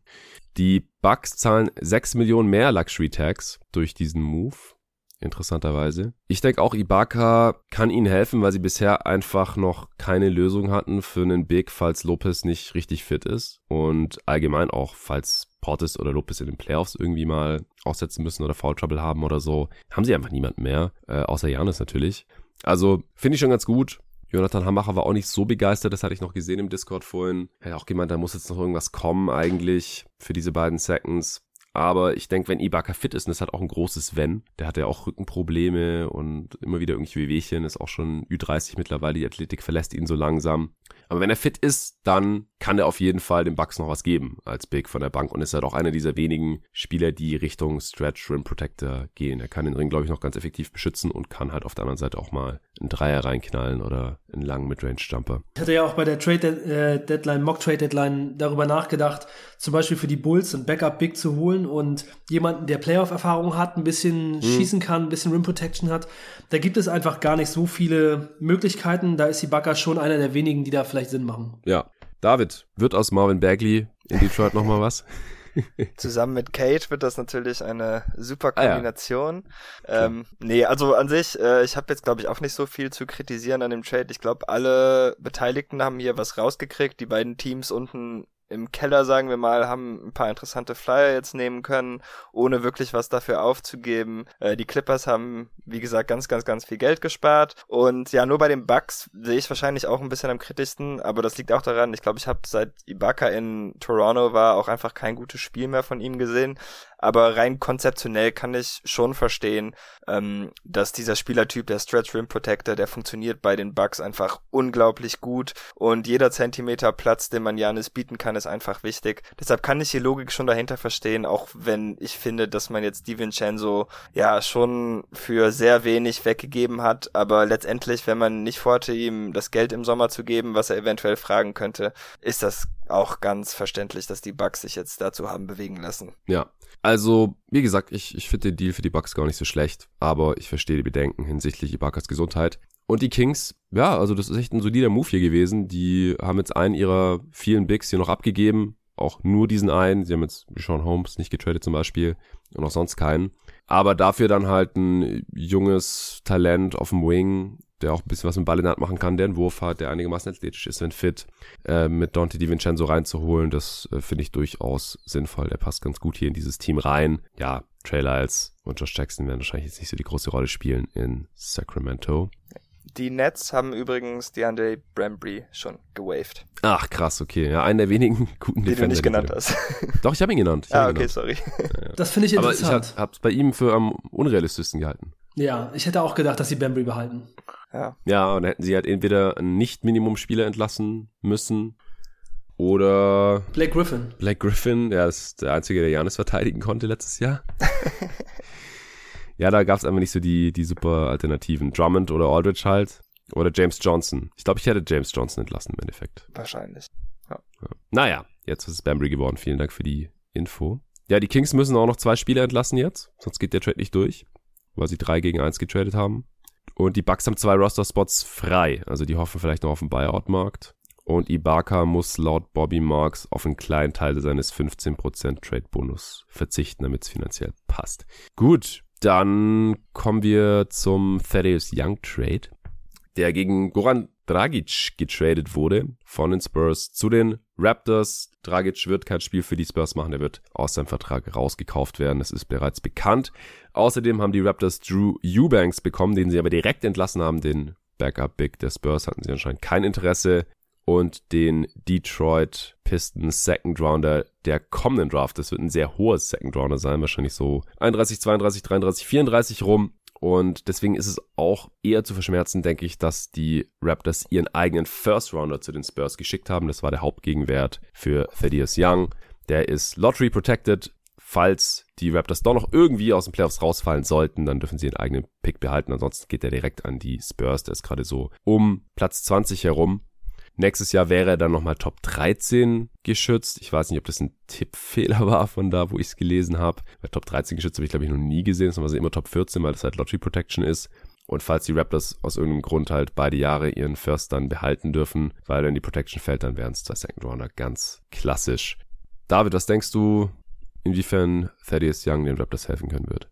Ich glaube, er passt wirklich gut zu dem Team. Er ist ein weiterer Forward, der ein bisschen werfen kann, gut verteidigen kann, mehrere Positionen sogar und ist auch noch ein guter Playmaker. Ich muss sagen, ich finde es ein bisschen unverschämt, dass die Spurs noch so viel für ihn gekriegt haben, obwohl ja. sie ihn dieses Jahr gar nicht eingesetzt haben. Also das haben die jetzt wirklich nicht verdient. Aber ähm, ja, ich, ich finde das eigentlich ganz gut für die Raptors. Ähm, ich finde in allen Trades, die mit den Spurs gemacht wurden, hat das Team, was ein Spieler von ihnen gekriegt hat, ein bisschen zu viel gezahlt. Also auch für die Celtics, über die wir gleich noch sprechen werden. Aber letztendlich ist der Osten sehr kompetitiv dieses Jahr und äh, wenn man da jetzt noch mithalten wollte, dann musste man wahrscheinlich was geben. Und immerhin haben sie jetzt einen Spieler, der wirklich hervorragend äh, in ihr Teamgefüge passt, gekriegt. Aber David, so viel haben sie doch eigentlich gar nicht dafür bekommen, oder? Ich meine, ja, ein First Rounder halt. Second, ne? Ja, aber der Pistons Second Rounder ist ja. Ja, das stimmt, ähm, das gleicht sich ein bisschen aus. Also sie sind quasi im Draft so ungefähr 10 bis 15 Spots nach genau. oben gerutscht. So kann man es ausdrücken. Okay, ja gut, ich hatte dann, glaube ich, ich hatte gerade von Sports Illustrated was offen. Hier steht nämlich auch noch ein 23er First Rounder der 1 bis 13 protected ist, aber das ist dann Blödsinn. Ja, das, ja, ja, nee, das, das geht ja gar nicht, weil es der diesjährige ist. Das ist ja, der falls er in die Protection fällt, wird es der ah, 23er so, okay, dann haben Top die 13. Falsch, dann haben die das schlecht aufgeschrieben. Okay, dann habe ich mich davon verarschen lassen. Dann finde ja. ich das schon wieder besser, aber trotzdem haben die keinen richtigen First dafür verdient, so wie die den gespielt haben. Ja, genau, also Tobi hatte da ja auch wenig Hoffnung als Spurs-Fan und in der Mock-Deadline hat er sich auch dann äh, mit zwei Second Roundern zufrieden gegeben. Ja. Ja, ich denke auch, dass das ist noch ein sehr guter Deal für die Spurs gewesen, auch für die Raptors, weil ich denke, dass diese 10, 15 Spots in der kommenden Draft, äh, dass das Thaddeus Young schon wert sein kann vom mhm. vom Value her. Die Raptors brauchen da noch jemanden, der passt da perfekt rein. Als weiterer quasi Small Ball Big kann da Siakam ein bisschen entlasten, ist besser als Precious Achua. Also ich finde den Deal super für beide Seiten, ehrlich gesagt. Ja, mir gefällt es auch gut. Und die Raptors haben wirklich ein sehr interessantes Team. Also so mhm. viele Leute, die so switchable sind in der Defense. Ja. Seth Young ist ja auch einfach ein sehr guter Verteidiger und der kann einfach auf jeden switchen. Quasi jetzt bei Guards wird es jetzt langsam vielleicht mal ein bisschen schwieriger, aber er kann halt auch Center spielen und das ist schon ein sehr, sehr interessantes Team. Gefällt mir total ja, gut. Ja, er ist so ein bisschen so ein Siakam Light, auch mit seinem Passing und so. Ich bin auch sehr froh. Es gab ja Gerüchte, dass sie einen traditionellen Center sich holen wollten. Es gab ja auch Christoph Porzingis Gerüchte. Aber ich finde das Team einfach so spannend, wie sie im Moment spielen. Und ich bin sehr glücklich, dass sie jetzt keinen traditionellen Center geholt haben, sondern weiter mit diesen Forward Lineups gehen wollen. Ja, Drew Eubanks auch sofort entlassen. Genau. ja. Ja, und ich hoffe für Thad Young, dass er mal wieder ein bisschen spielt und da Teil der Rotation wird. Denn bei den Bulls hat er so eine super Saison ja, gespielt und dann bei den Spurs gar nicht mehr richtig eingesetzt. Wo man ja auch hoffen konnte, dass es vielleicht so ein bisschen anders für ihn läuft, aber das könnte jetzt bei den Raptors echt nochmal ein schöner Abgang für ihn werden, denn so lange wird er wahrscheinlich nicht mehr in der Liga sein. Ja, und ich verstehe es auch, dass ähm, die, die Suns das nicht überbieten wollten. Die, die hat noch kein so guten und baldigen First Rounder einfach anzubieten und auch nicht so viel Spielzeit für Thaddeus Young. Von daher passt das schon. Äh, kurz zu Dragic vielleicht. Es wurde direkt reportet, dass die Mavs der Frontrunner seien, aber wie gesagt, ich sehe das jetzt eigentlich nicht mehr so ganz mit den Widdy. Und die Bucks haben auch Interesse und einen Roster-Spot. Die Clippers haben auch Interesse und mehr Spielzeit, weil sie keinen Backup-Playmaker haben im Gegensatz zu den Mavs. Und dann sind anscheinend auch noch deine Bulls interessiert, laut Vogue. Arne, was denkst du, wo sollte Dragic hingehen? Ja, es ist natürlich die Frage, ob er bei den Mavs jetzt überflüssig ist. Doncic, Dinwiddie, ähm, Und Brunson. dann Brunson, aber andererseits ist auch Tim Hardaway Jr. verletzt. Und Dinwiddie ist ja recht groß für einen Point Guard. Also der kann auch mit den anderen kleineren Guards dann vielleicht ganz gut zusammenspielen. Also ich glaube, Dallas ist immer noch eine Möglichkeit. Mhm. Bulls wäre eine schöne Verletzungsergänzung jetzt, solange Caruso und Lonzo Ball verletzt sind. Die könnten ihn auf jeden Fall auch gebrauchen. Das würde ich auch ganz schön finden. Ja, also ich meine, eigentlich liegt Dallas auf der Hand. Ne? Er hat diese Connection zu Ja. Doncic, die haben zusammen die Europameisterschaft gewonnen. Es wird quasi seit anderthalb Jahren davon geredet, dass er das Dragic dahin geht. Es war ja auch schon mal fast so weit. Mhm. Und jetzt nach einem Buyout liegt es eigentlich auf der Hand. Also wenn ich drauf tippen müsste, wo er hingeht, dann würde ich sagen Dallas. Aber Chicago würde ich mich auch freuen. Ich glaube auch, dass er bestimmt noch ein bisschen was im Tank hat. So 15 gute Minuten kann er, glaube ich, schon noch geben. David, wenn du jetzt nicht unbedingt was zu sagen willst, dann äh, würde ich sagen, kommen wir zum nächsten Trade. Wir haben noch ein paar vor uns und da werden wir es jetzt immer ein bisschen kürzer halten. Ähm, Was? ich würde Na, ich würde nach zum den nächsten Celtics können wir es kürzer halten. Ey, die, die, die Suns haben auch noch Trades gemacht, aber ähm, ja, wie gesagt, wir müssen hier, glaube ich, was waren es? 15 Trades besprechen heute oder so. Äh, kommen wir zum nächsten Spurs-Trade und der war schon gestern. Und was ich da am interessantesten fand, also die Utah Jazz und die Portland Trailblazers waren da auch noch involviert. Die Jazz haben im Prinzip einen Cost-Cutting-Move gemacht, also um, um Geld zu sparen, um Luxury-Tax einzusparen und sind nicht, wie es äh, Luca als Mock-GM gemacht hat in unserer Mock-Trade-Deadline, all-in gegangen dieses Jahr und haben irgendwie ein, zwei Upgrades gemacht. Also sie haben jetzt mit dem Expiring von Joe Ingles, der auch out for season ist, kein Upgrade gemacht, äh, sondern haben den zu den Blazers getradet, haben dafür Nikhil Alexander Walker von den Blazers bekommen und ich würde einfach sagen, das ist nicht unbedingt ein genauer Spieler und ich sehe auch nicht so ganz, was seine Rolle ist. Wenn sie jetzt irgendwie Clarkson abgegeben hätten, hätte ich es noch eher nachvollziehen können. Und äh, gleichzeitig noch Juancho Hernan Gomez von den Spurs bekommen. Und die Blazers haben, um Gehälter auszugleichen, äh, Tomasz Satoranski zu den Spurs geschickt, der da wahrscheinlich auch nicht spielen wird. Ehrlich gesagt, vielleicht gibt es auch ein Buyout. Wir werden sehen. Die Spurs haben dafür einen Second Rounder von den Jazz bekommen und die Blazers auch einen Second Rounder. Und die Blazers haben auch noch Elijah Hughes von den Utah Jazz bekommen. Also ein relativ irrelevantes Wing Prospect. Also da, wie gesagt, fand ich jetzt mehrere Sachen interessant. Zum einen, die, dass die Jazz jetzt hier nicht wirklich abgegradet haben, sondern Geld sparen. Und dann, dass die Blazers jetzt wohl auch nicht so begeistert von Nikhil Alexander Walker waren, sodass sie ihn hier direkt für diesen Second und eben Elijah Hughes abgegeben haben. Will einer von euch beiden was zu dem Deal noch sagen?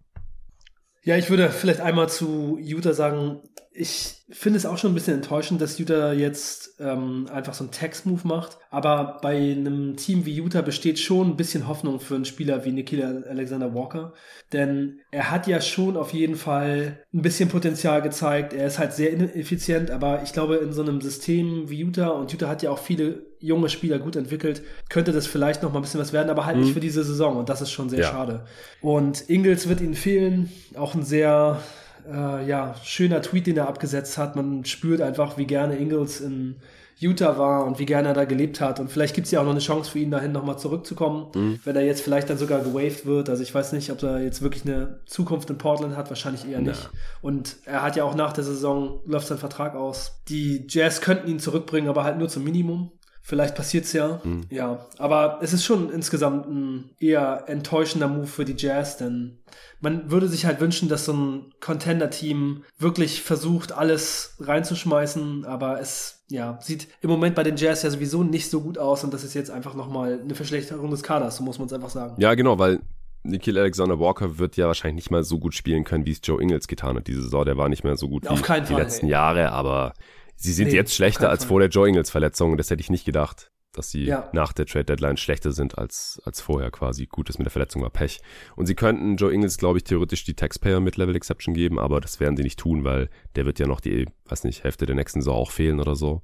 Von daher denke ich auch, das wird höchstens ein Minimum-Deal dann nochmal nächstes Jahr, wenn er da nochmal spielen will. Oder vielleicht lässt er dann seine Karriere auch wie sein äh, Landsmann Matthew Dellavedova in der australischen Liga ausklingen.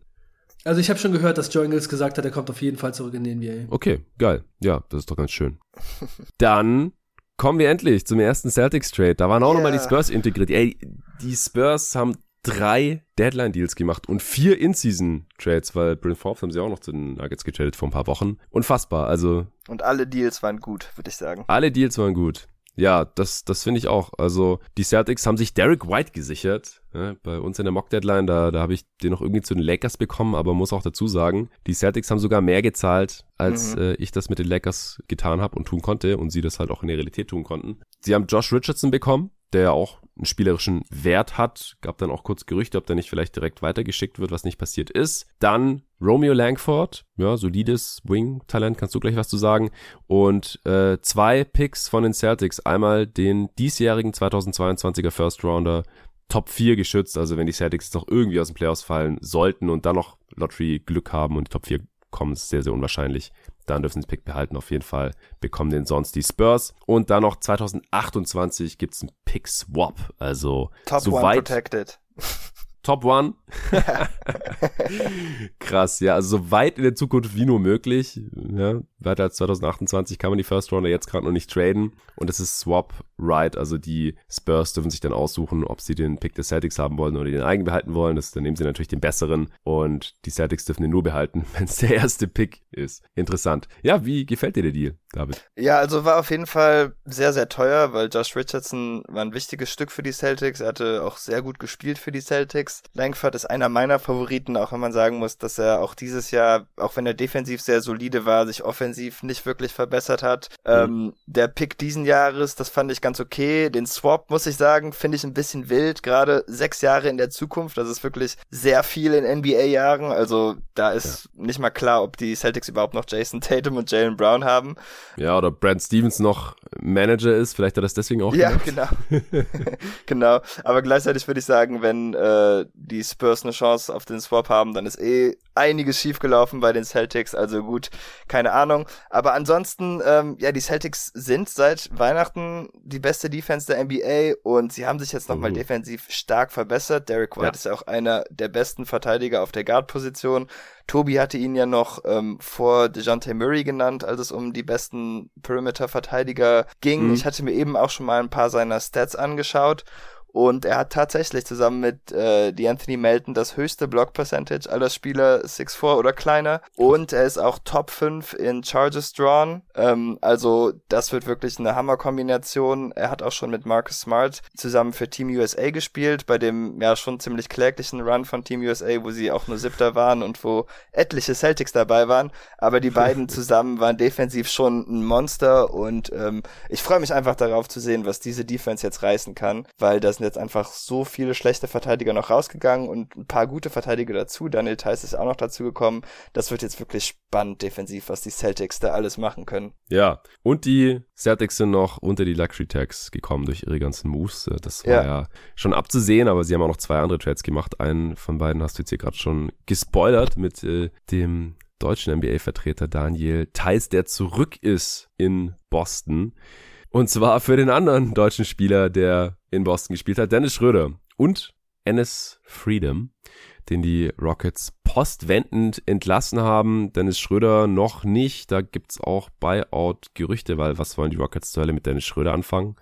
Auch er ist dann halt so ein Kandidat, genauso wie Dragic, der dann als Backup-Playmaker vielleicht sich noch irgendeinem Team mit Ambitionen anschließt. Clippers, Bucks. Oder vielleicht geht er zurück zu den Lakers, wo er überhaupt keinen Sinn ergeben würde, aber who knows, sind die Lakers, die haben sonst nichts gemacht und hoffen jetzt auf den Buyout-Markt, wie es Vosch ja schon verraten hat. Ja, Daniel Theiss, back in Boston mit neuem Vertrag, den er erst letzte Offseason von den Rockets bekommen haben und Dennis Schröder ist Geschichte. Wie gefällt dir das, David? Ja, das ist schon, also ich wollte Schröder nicht mal unbedingt in Boston sehen ähm, und Freedom sowieso nicht. Also für meine Psyche ist das eigentlich ganz gut. Äh, gleichzeitig muss ich sagen, der Vertrag von Thais ist ein bisschen tricky. Schließlich war er dieses Jahr einfach nicht sehr gut. Wir wissen aber, dass er in Boston funktioniert. Ähm, ich muss wohl jetzt von den Schiedsrichtern haben, das habe ich natürlich auch nachgeschlagen. Also seine Foulrate in Boston war so viel höher als in Chicago und in Houston. Also wenn das jetzt wieder hochgibt, dann gibt's auf jeden Nee. Fall Ärger. Da schicke ich Adam Silver einen ganz, ganz bösen Brief. ähm, ansonsten freue ich mich natürlich. Das Einzige, was natürlich traurig ist, ist, dass Daniel Theiss ähm, in den sechs Monaten seiner Karriere, wo er kein Boston Celtics war, bei jeden Tag NBA zu Gast war. Also ich finde, das darfst du noch ja. mal nachholen. Ich weiß nicht, wie das passiert ist, aber. ich frag mal. ja, also das müsste. aber er war in Chicago ja, Bulls genau. in der Zeit. Das hat mich ziemlich gefreut. Er hätte zu den Suns gefährdet werden müssen eigentlich. ja, nee, aber an sich äh, bin ich sehr optimistisch. Ich meine, wenn man schaut, wen äh, White und Tice jetzt einfach in der Rotation ersetzen, also Schröder und Richardson waren ja quasi die beiden Leute, die jetzt durch die beiden ersetzt werden und ich glaube, das wird schon richtig stark sein für die Celtics. Ja, und der dritte Trade, der Celtics, das war reiner Salary Dump. Die Orlando Magic waren so gütig, Bol Bol und PJ Dozier aufzunehmen, äh, zusammen mit einem Second Round Pick und ein bisschen Cash. Bol Bol und Do Dozier sowieso out for season mit äh, Verletzungen und das äh, hatte die Celtics dann insgesamt alles unter die Luxury Tax gebracht. Und der Witz ist ja, dass die nicht nur keine Luxury Tax zahlen müssen, wenn du vom Payer zum Receiver wirst, dann kriegst du halt auch, stand jetzt, ich glaube so 11 Millionen rum sind das, was jedes Team, das nicht Luxury Tax zahlt, dann halt bekommt. Das ist ja dieser Umverteilungsmechanismus, den ich hier mal in einem Pod vor, weiß nicht, wann waren das, schon fast zwei Monaten, glaube ich, mittlerweile erzählt habe, wo es um Big und Small Markets ging. Und John Hollinger hatte das getweetet, das war aber noch vor dem Derek White und Daniel Tice Trade, dass, nee, Bobby Marks war es, glaube ich, einer von den beiden Cap Gurus auf jeden Fall, äh, dass die Celtics halt durch allein diesen Trade 11 Millionen Dollar generiert haben. Und das war dieser Second Runner, glaube ich, definitiv wert. Und sie haben auch zwei Trade Exceptions generiert. Nur, die Magic müssen zwei Roster-Spots freimachen. Also, die werden auch zwei Dudes entlassen, selbst wenn sie dann ihrerseits wieder Dozier und Bull Bull direkt entlassen, weil mit denen können die jetzt auch nichts mehr anfangen diese Saison und die werden dann Free Agent. Äh, sie haben dann direkt Etwan Moore entlassen. Der andere ist mir jetzt gerade noch nicht bekannt. Arne, hast du noch einen Kommentar zu den Moves der Celtics? Was hältst du davon? Ja, es ist schon ein bisschen teuer, weil Jay Rich halt auch ein ganz guter Spieler ist. Aber ich finde, wenn man so jemanden wie Derek White reinbekommen kann, dann kann man es für den Preis schon machen. Mir gefällt es auch sehr gut. Echt spannend, was dadurch ja. möglich wird. Marcus Smart, Derek White zusammen und dann eben noch Tatum und Brown. Das wird schon eine krasse Starting Five werden. Finde ich sehr ansprechend und ich mag Derek White auch als Spieler. Ich finde, er hat auch einen guten Vertrag, mehrere Jahre noch, so zwischen 15 und 18 Millionen. Das gefällt mir auch ziemlich gut und die Celtics sind dadurch besser geworden, würde ich sagen. Ich muss bei Derek White immer dran denken, wie du den abgefeiert hast vor jetzt bald drei Jahren, als jeden Tag NBA losging als er mit den äh, Spurs ja. gegen die Nuggets gespielt hat in der ersten Runde. Dann haben wir eins von den äh, Spielen da bei dir ja. zu Hause angeschaut, als, als deine Brüder zu Besuch waren. Wir haben draußen gegrillt und so. Und du hast den mega abgefeiert, hast gemeint, ja, die Spurs, die schmeißen noch die Nuggets raus und Derek White ist so geil und so. und jetzt ist er ein Boston Celtic. Also, ja, ja. mir gefällt das auch sehr, sehr gut. Ich glaube auch, dass er seine Dreier wieder besser treffen wird. Das wäre nämlich wichtig für die Celtics, oder David, dass, dass da mal jemand seine Dreier Ja, trifft? also ähm, ich habe aber auch schon geschaut, also seine offenen Dreier, die trifft er dieses Jahr immer noch zu 38 Prozent. Bei Dennis Schröder waren das zum Beispiel nur 30 Prozent. Also auch okay. wenn der Pull-Up-Dreier gerade dann offensichtlich nicht zu fallen scheint. Wenn er die Spot-Ups trifft, dann freue ich mich schon. Äh, noch ein schönes Derek White jeden Tag NBA Fun Fact. Äh, das erste Artikelbild, was ich für GoToGuys für Tobias Bühner gemacht habe, war von Derek White. Ähm, Geil. Fiel mir eben noch ein, als der Trade durchkam. Und noch ein ganz letztes Ding zu den Celtics. Ähm, die haben jetzt ganz viele Spieler verloren, weil es sind wirklich viele Spieler rausgegangen. Die müssen auch noch zwei Spieler unter Vertrag nehmen, damit die überhaupt aufs Parkett dürfen. Also äh, Celtics-Fans sollten jetzt Augen werfen auf die ganzen Buyouts und wer auch immer rausgekauft wird, weil ein paar davon werden zwangsläufig bei den Celtics landen. Hast du da einen Favoriten oder gibt's da schon Gerüchte? Äh, also wahrscheinlich wollen die Sam Hauser, der im Moment für die Main Red Cloud, nee, Main Celtics heißen die ja jetzt, für die Main oh Celtics Gott, ja. spielt. Äh, also ganz kurz, ganz kurzer Kommentar dazu. Ich finde es so lame, wenn G-League Affiliates auf einmal so heißen wie das echte NBA-Team. Was ist das für eine es. Scheiße? Ich hasse es. Die Red Claws hatten auch ein richtig cooles Logo und Konzept. Das hat mir sehr gut gefallen. Main Celtics finde ich ganz schlecht, abgesehen davon, dass Main Celtics lustig klingt, wenn es nicht das Haupt-Celtics-Team ist, sondern das sekundäre Celtics-Team. Äh, aber davon ab, also Sam Hauser, der hat im Moment einen Two-Way-Vertrag, der ja. kommt dann vielleicht, kriegt dann einen richtigen Vertrag. Äh, der nimmt im Moment in der G-League 10 Dreier pro Spiel und trifft davon 40 Prozent. Also das könnte noch spannend sein, wenn er sich in die Rotation kämpfen kann.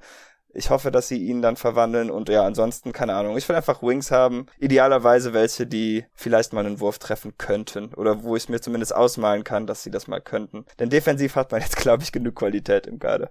Ja. Schön. Dann äh, kommen wir nochmal kurz zu den Wizards zurück, denn die haben ihren Six Man of the Year Kandidaten und Big Man Montrezl Harold zu den Charlotte Hornets geschickt. Ich hätte jetzt fast verschenkt gesagt, weil im Gegenzug kommen Ish Smith und Vernon Carey und das war's. Kein Pick oder irgendwas. Gut, der war expiring und anscheinend gab's nicht mehr dafür und man weiß nicht, vielleicht ist Vernon Carey besser als nichts. Bin mir auch nicht ganz so sicher, ob der überhaupt eine NBA Big ist. Maximal ein Backup Big, glaube ich. Also der Markt muss sehr dünn gewesen sein für Harrell. Und die Hornets, die bekommen jetzt ihren, ihren Big, ja. Aber leider ist der defensiv kein Upgrade. Also nicht ideal gelaufen hier die Deadline. Es gab auch Gerüchte um Jakob Pöltl gegen PJ Washington und Kai Jones. Wo habe ich denn dieses Framework schon mal gehört? Ist leider nicht passiert. Ähm, Arne, wie gefällt dir Montrezl Harrell für die Hornets? Ja, die Hornets brauchen einen Center. Montrezl Harrell können sie ganz gut gebrauchen und im richtigen Umfeld hat Montrezl Harrell ja schon auch gezeigt, dass er ein ganz okayer Defensivspieler sein kann. Also bei den Lakers zum Beispiel, so mit Caruso und so zusammen mit Kuzma auf dem Feld, da sah das ziemlich gut aus eigentlich. Aber er ist dann doch eher ein schwächerer Verteidiger und die Charlotte Hornets haben defensiv eh Probleme, von daher könnte das da schwierig werden. Aber die Charlotte Hornets haben halt auch gerade offensiv ein paar Probleme. Also jetzt in den letzten sieben Spielen sechs hintereinander verloren, sind sie offensiv 29. in der Liga und ähm, da könnte er auf jeden Fall helfen. Ich bin mal gespannt, ob die Hornets sich dazu entschließen, ihn als Starter zu spielen oder ob er auch da weiter von der Bank kommen soll. Aber am Anfang der Saison sah es ja auch in Washington für ihn super gut aus. Ich ja. weiß noch am Anfang, als Washington so gut abgegangen ist, da war Montrezl Harrell beim MVP-Voting äh, immer so mit dabei bei den Top 10 oder bei den Honorable, Honorable Mentions. Also er ist schon jemand, der einiges Interessantes machen kann für sein Team. Defense ist es halt nicht unbedingt, aber ich glaube, die Hornets können es trotzdem ganz gut gebrauchen, denn mit Plumlee und diesen Backup-Centern, die sie haben, da wird er trotzdem ein ordentliches Upgrade sein. Von daher gefällt es mir vor allem für den Preis, den sie jetzt bezahlt haben, eigentlich ganz gut. Aber man muss mal sehen, die Hornets sind halt einfach gerade echt in einer merkwürdigen Verfassung. Also Ball legt gute Zahlen auf, aber das Team läuft einfach nicht richtig rund gerade ist spannend zu sehen, ob er da jetzt ein bisschen was machen kann. Ja, ich denke auch. Also quasi geschenkt nimmt man mit, aber ich glaube nicht, dass er jetzt hier den riesigen Unterschied ausmachen können wird für die Saison der Hornets. So, wir haben noch drei Deals. Zwei davon haben meine Phoenix Suns gemacht, einen davon mit den Washington Wizards, deswegen nehmen wir den zuerst. Und die haben im Prinzip Aaron Holiday geschenkt bekommen gegen Cash und sonst nichts. Das kann man mal mitnehmen. Also ich bin ja überhaupt kein Alfred Payton-Fan, der hat dieses auch schon 34 Spiele gemacht, weil Campaign ja immer wieder verletzt war, ausgefallen ist und sonst haben die einfach keinen Backup-Playmaker mehr.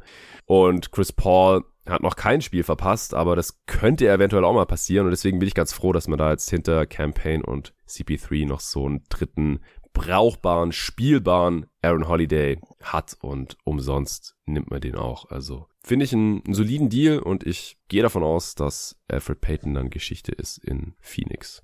Der andere Deal, den die Suns gemacht haben, also wenn ihr jetzt noch Kommentare habt zu den Deals, schreit einfach rein. Ähm, ja, ja. Ich bin schon immer Aaron Holiday Fan gewesen, auch wenn ich inzwischen nicht mehr weiß, weshalb. Aber das sollte den Suns helfen. ja, also wie gesagt, alles, was besser ist als Alfred Payton, nehme ich da. Ja. Und dann haben die Suns nochmal für Tory Craig getradet, wie schon zur letzten Trade Deadline. Sehr, sehr geil. Äh, sie haben zu den Pacers geschickt. Dafür Jalen Smith, auch das keine große Überraschung, der hatte keine Zukunft in Phoenix, nachdem sie seine Option schon nicht gezogen haben und sonst noch andere Bigs im Kader haben, fünf, um genau zu sein. Hätte der jetzt auch nicht mehr so besonders viel Spielzeit gesehen, spätestens in den Playoffs und wäre dann im Sommer weg gewesen. Und dann haben sie noch einen Second Round Pick draufgelegt. Das finde ich okay als Gegenwert für Tory Craig, der kennt das System schon, der kennt die Mitspieler, die Suns wissen, was er kann. Und ich finde es ganz gut auch, dass James Jones hier offensichtlich dieselben Baustellen im Kader ausgemacht hat wie ich. Man braucht einfach noch einen großen Wing, damit ich Wainwright in den Playoffs bitte nicht spielen muss. Das kann Tory Craig einfach besser, ist der bessere Spieler und auch mal vielleicht Small Ball Fünfer wieder spielen kann. Das hat er auch in den Playoffs mal gemacht zeitweise und auch wenn gerade mal Crowder verletzt ist oder Cam Johnson oder so, braucht man einfach noch einen kompetenten Body, der mal einen Dreier treffen kann und der verteidigen kann. Und dann halt die, wie gesagt, die Backup des Backups, Playmaker, Rolle. Da hat es auch ein Upgrade gebraucht und das hat er hinbekommen. Für sehr, sehr wenig Gegenwert. Jalen Smith, ein Second Rounder und Cash. Es ist schade, dass kein Eric Gordon gekommen ist, weil der wurde jetzt einfach nicht getradet. Anscheinend hatten die Rockets da überzogene Preisvorstellungen oder denken, sie können, können im Sommer nochmal traden oder so. Ich persönlich halte es für riskant, weil Eric Gordon ist immer mal für eine Verletzung gut. Oder vielleicht wurde er auch nicht getradet, weil seine aktuelle Verletzung ein bisschen schlimmer ist. Kann auch sein. Ich weiß mhm. es nicht. Und wie gesagt, ansonsten hätte ich für die Suns nur noch Thaddeus Young oder so ganz gut gefunden. Und ja, den haben sich ja die Raptors geschnappt. Letzter Deal für heute. Auch eher so interessant für die, für die Cap und Teambuilding-Geeks unter den Hörern. Die Oklahoma City Thunder haben den Miami Heat Casey Okpala abgenommen. Aber darum ging es eigentlich gar nicht so wirklich, sondern in erster Linie haben die Heat die Protection eines First Rounders im Nachhinein nochmal geändert. Im Einvernehmen mit den Oklahoma City Thunder natürlich. Die hätten einen äh, Lottery-geschützten First bekommen 2023 oder dann halt 2024, wenn die Heat da in der Lottery landen oder 2025, bevor dann 2026 ungeschützt gewesen wäre. Und wegen der Stepien Rule können die Heat ja dann nicht nur den Pick 23, 24, 25 und 26 nicht traden, sondern auch 22 nicht, das Jahr davor und den 27er auch nicht. Und das war jetzt einfach ein bisschen sehr einschränkend. Wahrscheinlich haben die Heat das jetzt auch nochmal gemerkt bei ihren Verhandlungen jetzt zur Deadline. Sie haben jetzt keinen Move gemacht, aber das äh, hilft ihnen ja auch noch dann im Sommer und in allen kommenden Jahren bis 2025 dann. Denn die Protection, die ist jetzt so verändert worden, dass der Pick nur 2025 oder 2026 zu den Thunder gehen kann. Das heißt, äh, 23 bis 24 wurde komplett rausgenommen. Jetzt muss ich gerade mal schauen, wie jetzt die Protection aussieht. Genau, der ist jetzt noch Lottery Protected 2025 und dann 2026 unprotected. Das heißt, falls die Heat 2025 schon so schlecht sind, dass sie nicht in die Playoffs kommen, dann haben die Thunder 2026 direkt den ungeschützten Pick der Heat und das ist natürlich auch für die attraktiv. Und wie gesagt, die Heat sind dadurch sehr, sehr viel flexibler und können den nächsten First Rounder traden oder den 23er oder den 24er. Nee, den 24er nicht. Aber auf jeden Fall zwei mehr als vorher. Und Casey Okpella, ja, der hat bei den Heat jetzt bisher noch nichts gerissen. Und die Thunder können vielleicht nochmal ausprobieren. So, das war's für die Deals, die heute passiert sind. Ähm, wir haben uns aber überlegt gehabt, und ich habe es davon auch schon angekündigt, glaube ich, dass wir hier heute auch ein bisschen die Gewinner und Verlierer dieser Deadline küren wollen. David, hau doch mal deinen ersten Gewinner dieser Trade Deadline und natürlich auch die Deals, die jetzt schon letzte Woche passiert sind und so weiter raus. Ja, gegen meinen Willen muss ich, glaube ich, die Sixers nennen, denn auch wenn ich nicht vom Fit überzeugt bin, sie haben die Ben Simmons-Situation aufgelöst und es wirklich noch geschafft, einen richtigen Star für ihn zu kriegen. Und ich denke, damit kann man, ich meine, die sind das einzige Team, das einen richtigen Star dieser Deadline gekriegt haben. Damit sind sie für mich automatisch ein Gewinner. Ja, auf jeden Fall. Gehe ich mit, habe ich mir auch aufgeschrieben. Sie haben Simmons jetzt getradet, das ist, macht sie für mich schon mehr oder weniger zum Gewinner. Sie sind besser als vor diesem Trade in dieser Saison. Sie sind auch besser als vor dem Trade mit Ben Simmons im Team. Sie mussten weder Maxi noch Thibault abgeben oder unendlich viele Picks, sondern eigentlich nur ein Pick, der ganz gut werden könnte. Also für mich sind die Sixers hier auch einer der Gewinner. Arne, hast du einen anderen? Ja, ich würde auf jeden Fall sagen, die Indiana Pacers sind ein großer Gewinner. Die haben yes. LeVert für einen guten Gegenwert verschifft nach Cleveland und haben Tyrese Halliburton bekommen. Und wer hätte schon gedacht, dass Tyrese Halliburton zu haben ist, dass man so einen jungen Spieler, der so gut spielt, auf dem Rookie-Deal aussieht wie ein zukünftiger Star bekommen kann. Da muss ich auch noch einmal anmerken, wo Jalen Smith jetzt auch gerade von den Suns getradet wurde, dass sie ihn vor Tyrese Halliburton gepickt haben. Und das wäre natürlich schon ziemlich krass gewesen, wenn sie. Die Pacers haben jetzt beide, Smith und Halliburton. Ja. Stimmt. Stimmt, sie haben beide. Oh Mann. noch größerer Gewinner, die Indiana Pacers. Ja, mir gefällt es sehr, sehr gut. Also Tyrese Halliburton zu bekommen, ist ein absoluter Win. Auch wenn Sabonis natürlich ein guter Spieler ist und die Kings mit ihm auch vielleicht besser spielen, als sie es bisher tun, aber die Pacers haben jetzt Halliburton unter Teamkontrolle. Er spielt so eine wichtige Position. Er ist jetzt schon effizienter Spieler, effektiv. Er macht viele Assists, er trifft gut seinen Dreier. Er hat echt ein für diese Liga sehr wichtiges Skillset und so jemand wird normalerweise einfach nicht getradet. Und die haben jetzt Turner behalten. Das gefällt mir halt auch sehr gut. Also wenn ich mir einen von Sabonis oder Turner hätte aussuchen können, der bei den Pacers bleibt, hätte ich Turner genommen und dann eben so ein Typ wie Halliburton dazu zu bekommen, ist echt gut. Und ja, ich glaube, die Pacers sind auf einem guten Weg und ich finde es auch echt spannend, das zu sehen. Es war ja gesagt, die Pacers wollen ein Full-Scale Rebuild machen und der Owner, der hat gesagt, wir haben in der Vergangenheit immer es geschafft, nicht in einen vollen Rebuild zu gehen, sondern das Team einfach besser zu machen und wieder nach oben zu kommen. Und vielleicht gelingt es ihnen wieder. Es sieht ganz gut aus. Ja, zwei Sachen dazu. Ich bin mir jetzt nicht mehr hundertprozentig sicher, aber vielleicht war es einer von euch beiden. Kevin O'Connor hat neulich in einem Pod erwähnt, dass die Pacers seit 1990 noch nie in den Top 10 gepickt haben. Kann das sein? Ich glaube, es war Top 10. Ja, das stimmt. Ich glaube, die haben seit, tatsächlich seit Reggie Miller nicht mehr in den Top 10 gepickt. Ja, du also du weißt Paul was. George war zehnter Pick. Ja, dann nicht aber höher als besser- 10 war es Nicht vielleicht. höher als ja. zehnter Pick war es, Ja. glaube ich, ja. Das ist krass. Und dann wollte ich nur noch mal kurz anmerken, weil du gemeint hast, wenn du die Wahl hättest zwischen Turner und Sabonis, du hattest die Wahl als Mock-GM und du hast Turner getradet und Sabonis behalten. Weil die Kings aus dem Deal ausgestiegen sind. Ich Ja, weil, ja, weil Tobi natürlich nicht Halliburton geboten hat, klar. Das, das war der Ja. große Unterschied zur Realität. ja, ich hätte Sabonis getradet, aber die Kings sind aus dem Deal ausgestiegen und haben dann eben, genau, die Kings haben Harrison Barnes dann zu Utah getradet für zwei First-Round-Picks. Und ich hätte das aber gemacht. Ich hätte Sabonis halt auch für ein schlechteres Paket zu den Kings geschickt. Das war Harrison Barnes, äh, Davian Mitchell und ein First-Round-Pick. Ach, das hättest du ja sogar angenommen, stimmt. Ich Sorry. hätte es angenommen, ja. ja. Ja, Ja, ja, ja. du hast recht. Ja, klar. Und dann hast du halt Turner gegen Jeremy Grant getradet, der jetzt auch in der echten Deadline in der Realität nicht über die Theke gegangen ist. Aber ja, zurück zur Realität. Die Passes hatte ich mir natürlich auch als Gewinner aufgeschrieben. Dann habe ich mir noch die San Antonio Spurs als Gewinner aufgeschrieben, Mhm. weil die jetzt auch die genau richtigen Moves gemacht haben für ein Team im, im Rebuild. Klar, Derek White ist ein guter Spieler, aber wenn das nächste Spurs-Team in die Playoffs kommt oder ein Contender wird oder so, dann wird Derek White da kein Teil mehr von sein. Dafür ist er einfach schon jetzt zu alt. Man hat seinen Wert maximiert. Äh, man hat ein sehr gutes Paket dafür zurückbekommen. Und auch die anderen Deals, die sie gemacht haben, die ganzen kleineren Sachen. Thaddeus Young haben sie mehr bekommen, als wir gedacht hätten. Und hier und da einfach noch irgendwie Gehalt aufgenommen, von Satoranski noch einen Second Rounder abgegriffen, lauter solche Sachen, Bryn Forbes weggeschickt. Das war einfach rundum sehr gut, da habe ich gar nichts zu kritisieren. Ich habe noch einen Gewinner. Wen? Die LA Clippers. Ja, die hätte ich auch noch gehabt.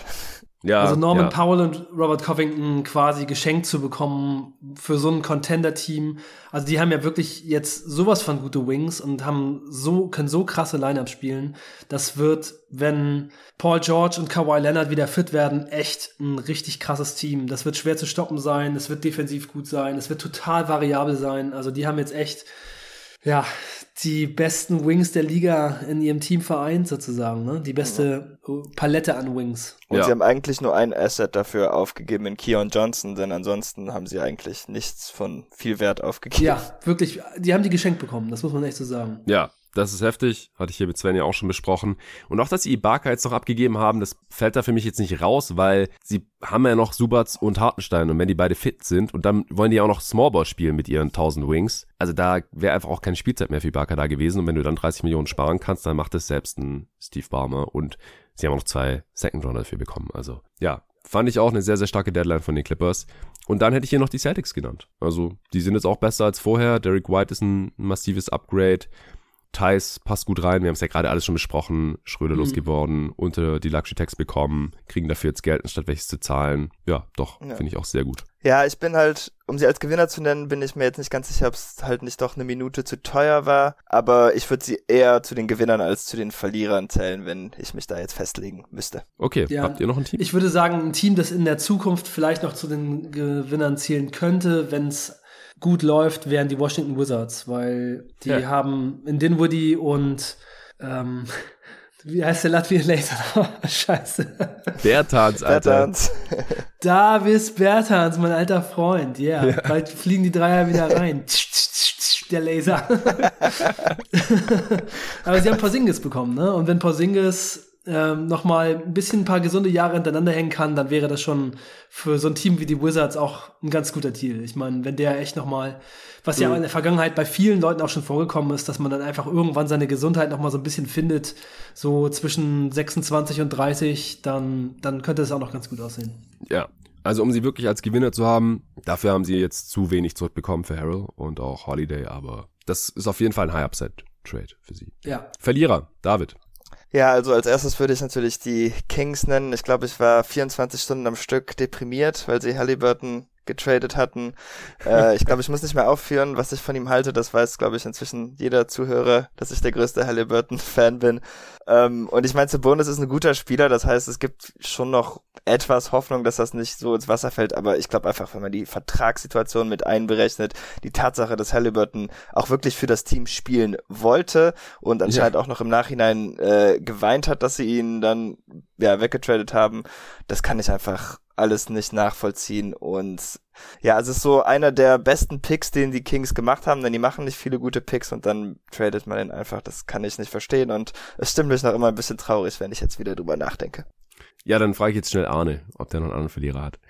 Oh, ich habe noch mehrere, auf jeden Fall. Ja, hau mal einen raus. Ich hau einfach mal die Lakers raus, über die haben wir heute noch gar nicht gesprochen. Ja, die ich auch. Ja, bei den Lakers läuft nichts zusammen. Sie hätten was machen müssen, hätten was versuchen müssen, um jetzt hier nochmal vielleicht ein bisschen was zu bewirken. Du hattest es in der Mock Trade Deadline gemacht mit Derek White. Ja, genau, Derek White, genau. Aber die Lakers haben jetzt hier nichts unternommen und man sieht es ja einfach. Der Kader ist nicht gut genug. Sie haben nicht genug gute NBA-Spieler drin. LeBron muss in seinem hohen Alter das Team tragen. Wenn LeBron und AD nicht auf dem Feld sind, geht fast nichts zusammen ohne LeBron auf dem Feld. Mit Westbrook sind sie bei minus fünf. Also man kann einfach nicht gegen andere Teams gewinnen, wenn man nicht in der Lage ist, auch einfach mal Bankminuten zu gewinnen und Minuten ohne seine Stars zu gewinnen. Und das können die Lakers halt nicht.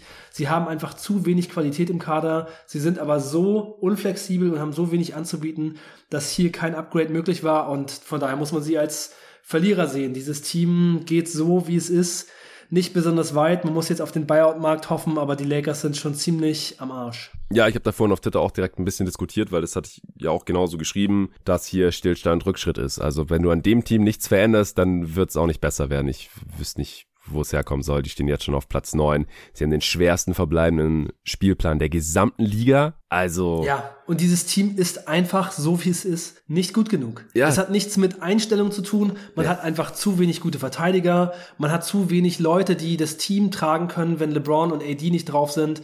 Es ist einfach zu schlecht. Man hat in dem Fall, wenn LeBron vom Feld geht, stellt man gegen die meisten Teams einfach eine schlechtere Line-Up. Das ist einfach so. Ja, und wenn man nicht die schlechtere Line-Up stellt, wie gegen die Portland Trailblazers letzte Nacht, dann verliert man trotzdem. Und dann verliert man trotzdem. Oh, ja. shit. gegen Portland. Die ja, haben alles, die haben gerade alles von Wert weggetradet. Oh ja, mein Gott. Das war unfassbar. Und, und die neuen Spieler konnten auch noch nicht spielen. Also außer Winslow, der hat gestartet und direkt irgendwie 30 Minuten gespielt oder so, aber Johnson und Bledsoe haben auch noch nicht gespielt. Und trotzdem haben die halt gewonnen gegen die Lakers und, und gegen Teams wie die Bucks, also echte Contender, der kriegt mal halt richtig auf den Sack. Also äh, ich als alter LeBron-Fanboy hätte ich mir echt gewünscht, dass seine Chancen auf den Titel hier vielleicht nochmal irgendwie ein paar Prozentpunkte steigen. Und da hätte man halt den, den First Runner 2027 in die Hand nehmen müssen, wahrscheinlich unprotected und irgendwie mit Nun und THT zusammenbinden und dann halt einfach shoppen gehen und gucken, was geht. Ich will jetzt nicht sagen, dass sie das nicht gemacht haben, aber ich kann ja nur bewerten, was sie jetzt nicht gemacht haben. Also, dass sie nichts gemacht haben. Und okay, Derek White war nicht drin, weil die Celtics haben mehr gezahlt. Was ist denn mit Jay Rich zum Beispiel? Ja, die, die, ich glaube nicht, dass die Spurs jetzt mit dem verheiratet waren. Die, was, die brauchen den jetzt nicht so dringend. Ich weiß nicht, ob die nicht den Unprotected Lakers Pick genommen hätten, wie Tobi es in der Mock Deadline gemacht hat. Und dann hat direkt einer geschrieben auf Twitter, ja, aber Jay Rich ist doch diesen Unprotected Pick niemals wert. Die können doch in ihre Zukunft nicht so wegschmeißen. Ey, Bro, die Lakers, die sind jetzt Contender. LeBron ist jetzt noch gut. Vielleicht nächstes Jahr schon nicht mehr. Die müssen das jetzt maximieren und die zahlen den Unprotected Pick ja nicht für Jay Rich, sondern dafür, dass sie besser werden und eine bessere Chance haben, mit LeBron und AD in die Finals zu kommen. Das ist die Upside. Das ist der Mehrwert durch so einen Deal und deswegen musst du den auch machen. Und sie haben es nicht gemacht. Es gab ja, auch Gerüchte. Aber Jonathan, ja? vielleicht sind die Lakers ja echt mittlerweile auch zu der Einsicht gekommen, dass dieses Team einfach nicht zu retten ist. Ja, aber wenn du LeBron und AD im Team hast, dann hast du immer eine Mini-Chance. Das glaube ich auf jeden Fall. Irgendeine gewisse Chance hast du immer. Aber du brauchst halt mal noch mindestens einen Spieler, den, mit dem die Lineups irgendwie Sinn ergeben. Der hinten verteidigen kann und vorne einen Dreier trifft. Wenn du so einen Spieler hast, dann hast du dir direkt mehr Optionen, was sinnvolle Lineups angeht, muss die ganz, nicht die ganze Zeit so ein Schwachsinn da spielen. Was, ja. also dass, dass die keine gescheiten Lineups aufs Feld kriegen mit diesem Roster, das war von Anfang an klar, da habe ich schon mit Julius vor der Saison gerätselt hier. Wer spielt da überhaupt? Wir wollten beide nicht in Vogels Haut stecken. Wir wussten es nicht. Wir haben gedacht schon, dass das kann nicht besonders gut werden. Vor allem nicht an beiden Enden des Feldes gleichzeitig. Das ist eigentlich unmöglich mit diesen Lineups. Aber dass es an beiden Enden des Feldes eine Katastrophe wird, hätte ich halt auch nicht gedacht. Es läuft noch schlechter, als ich gedacht hätte. Auch weil Westbrook noch schlechter ist, als ich befürchtet hatte. Und der sagt dann halt auch noch, wenn es darum geht, ja, wieso durftest du in der Crunch-Time nicht spielen?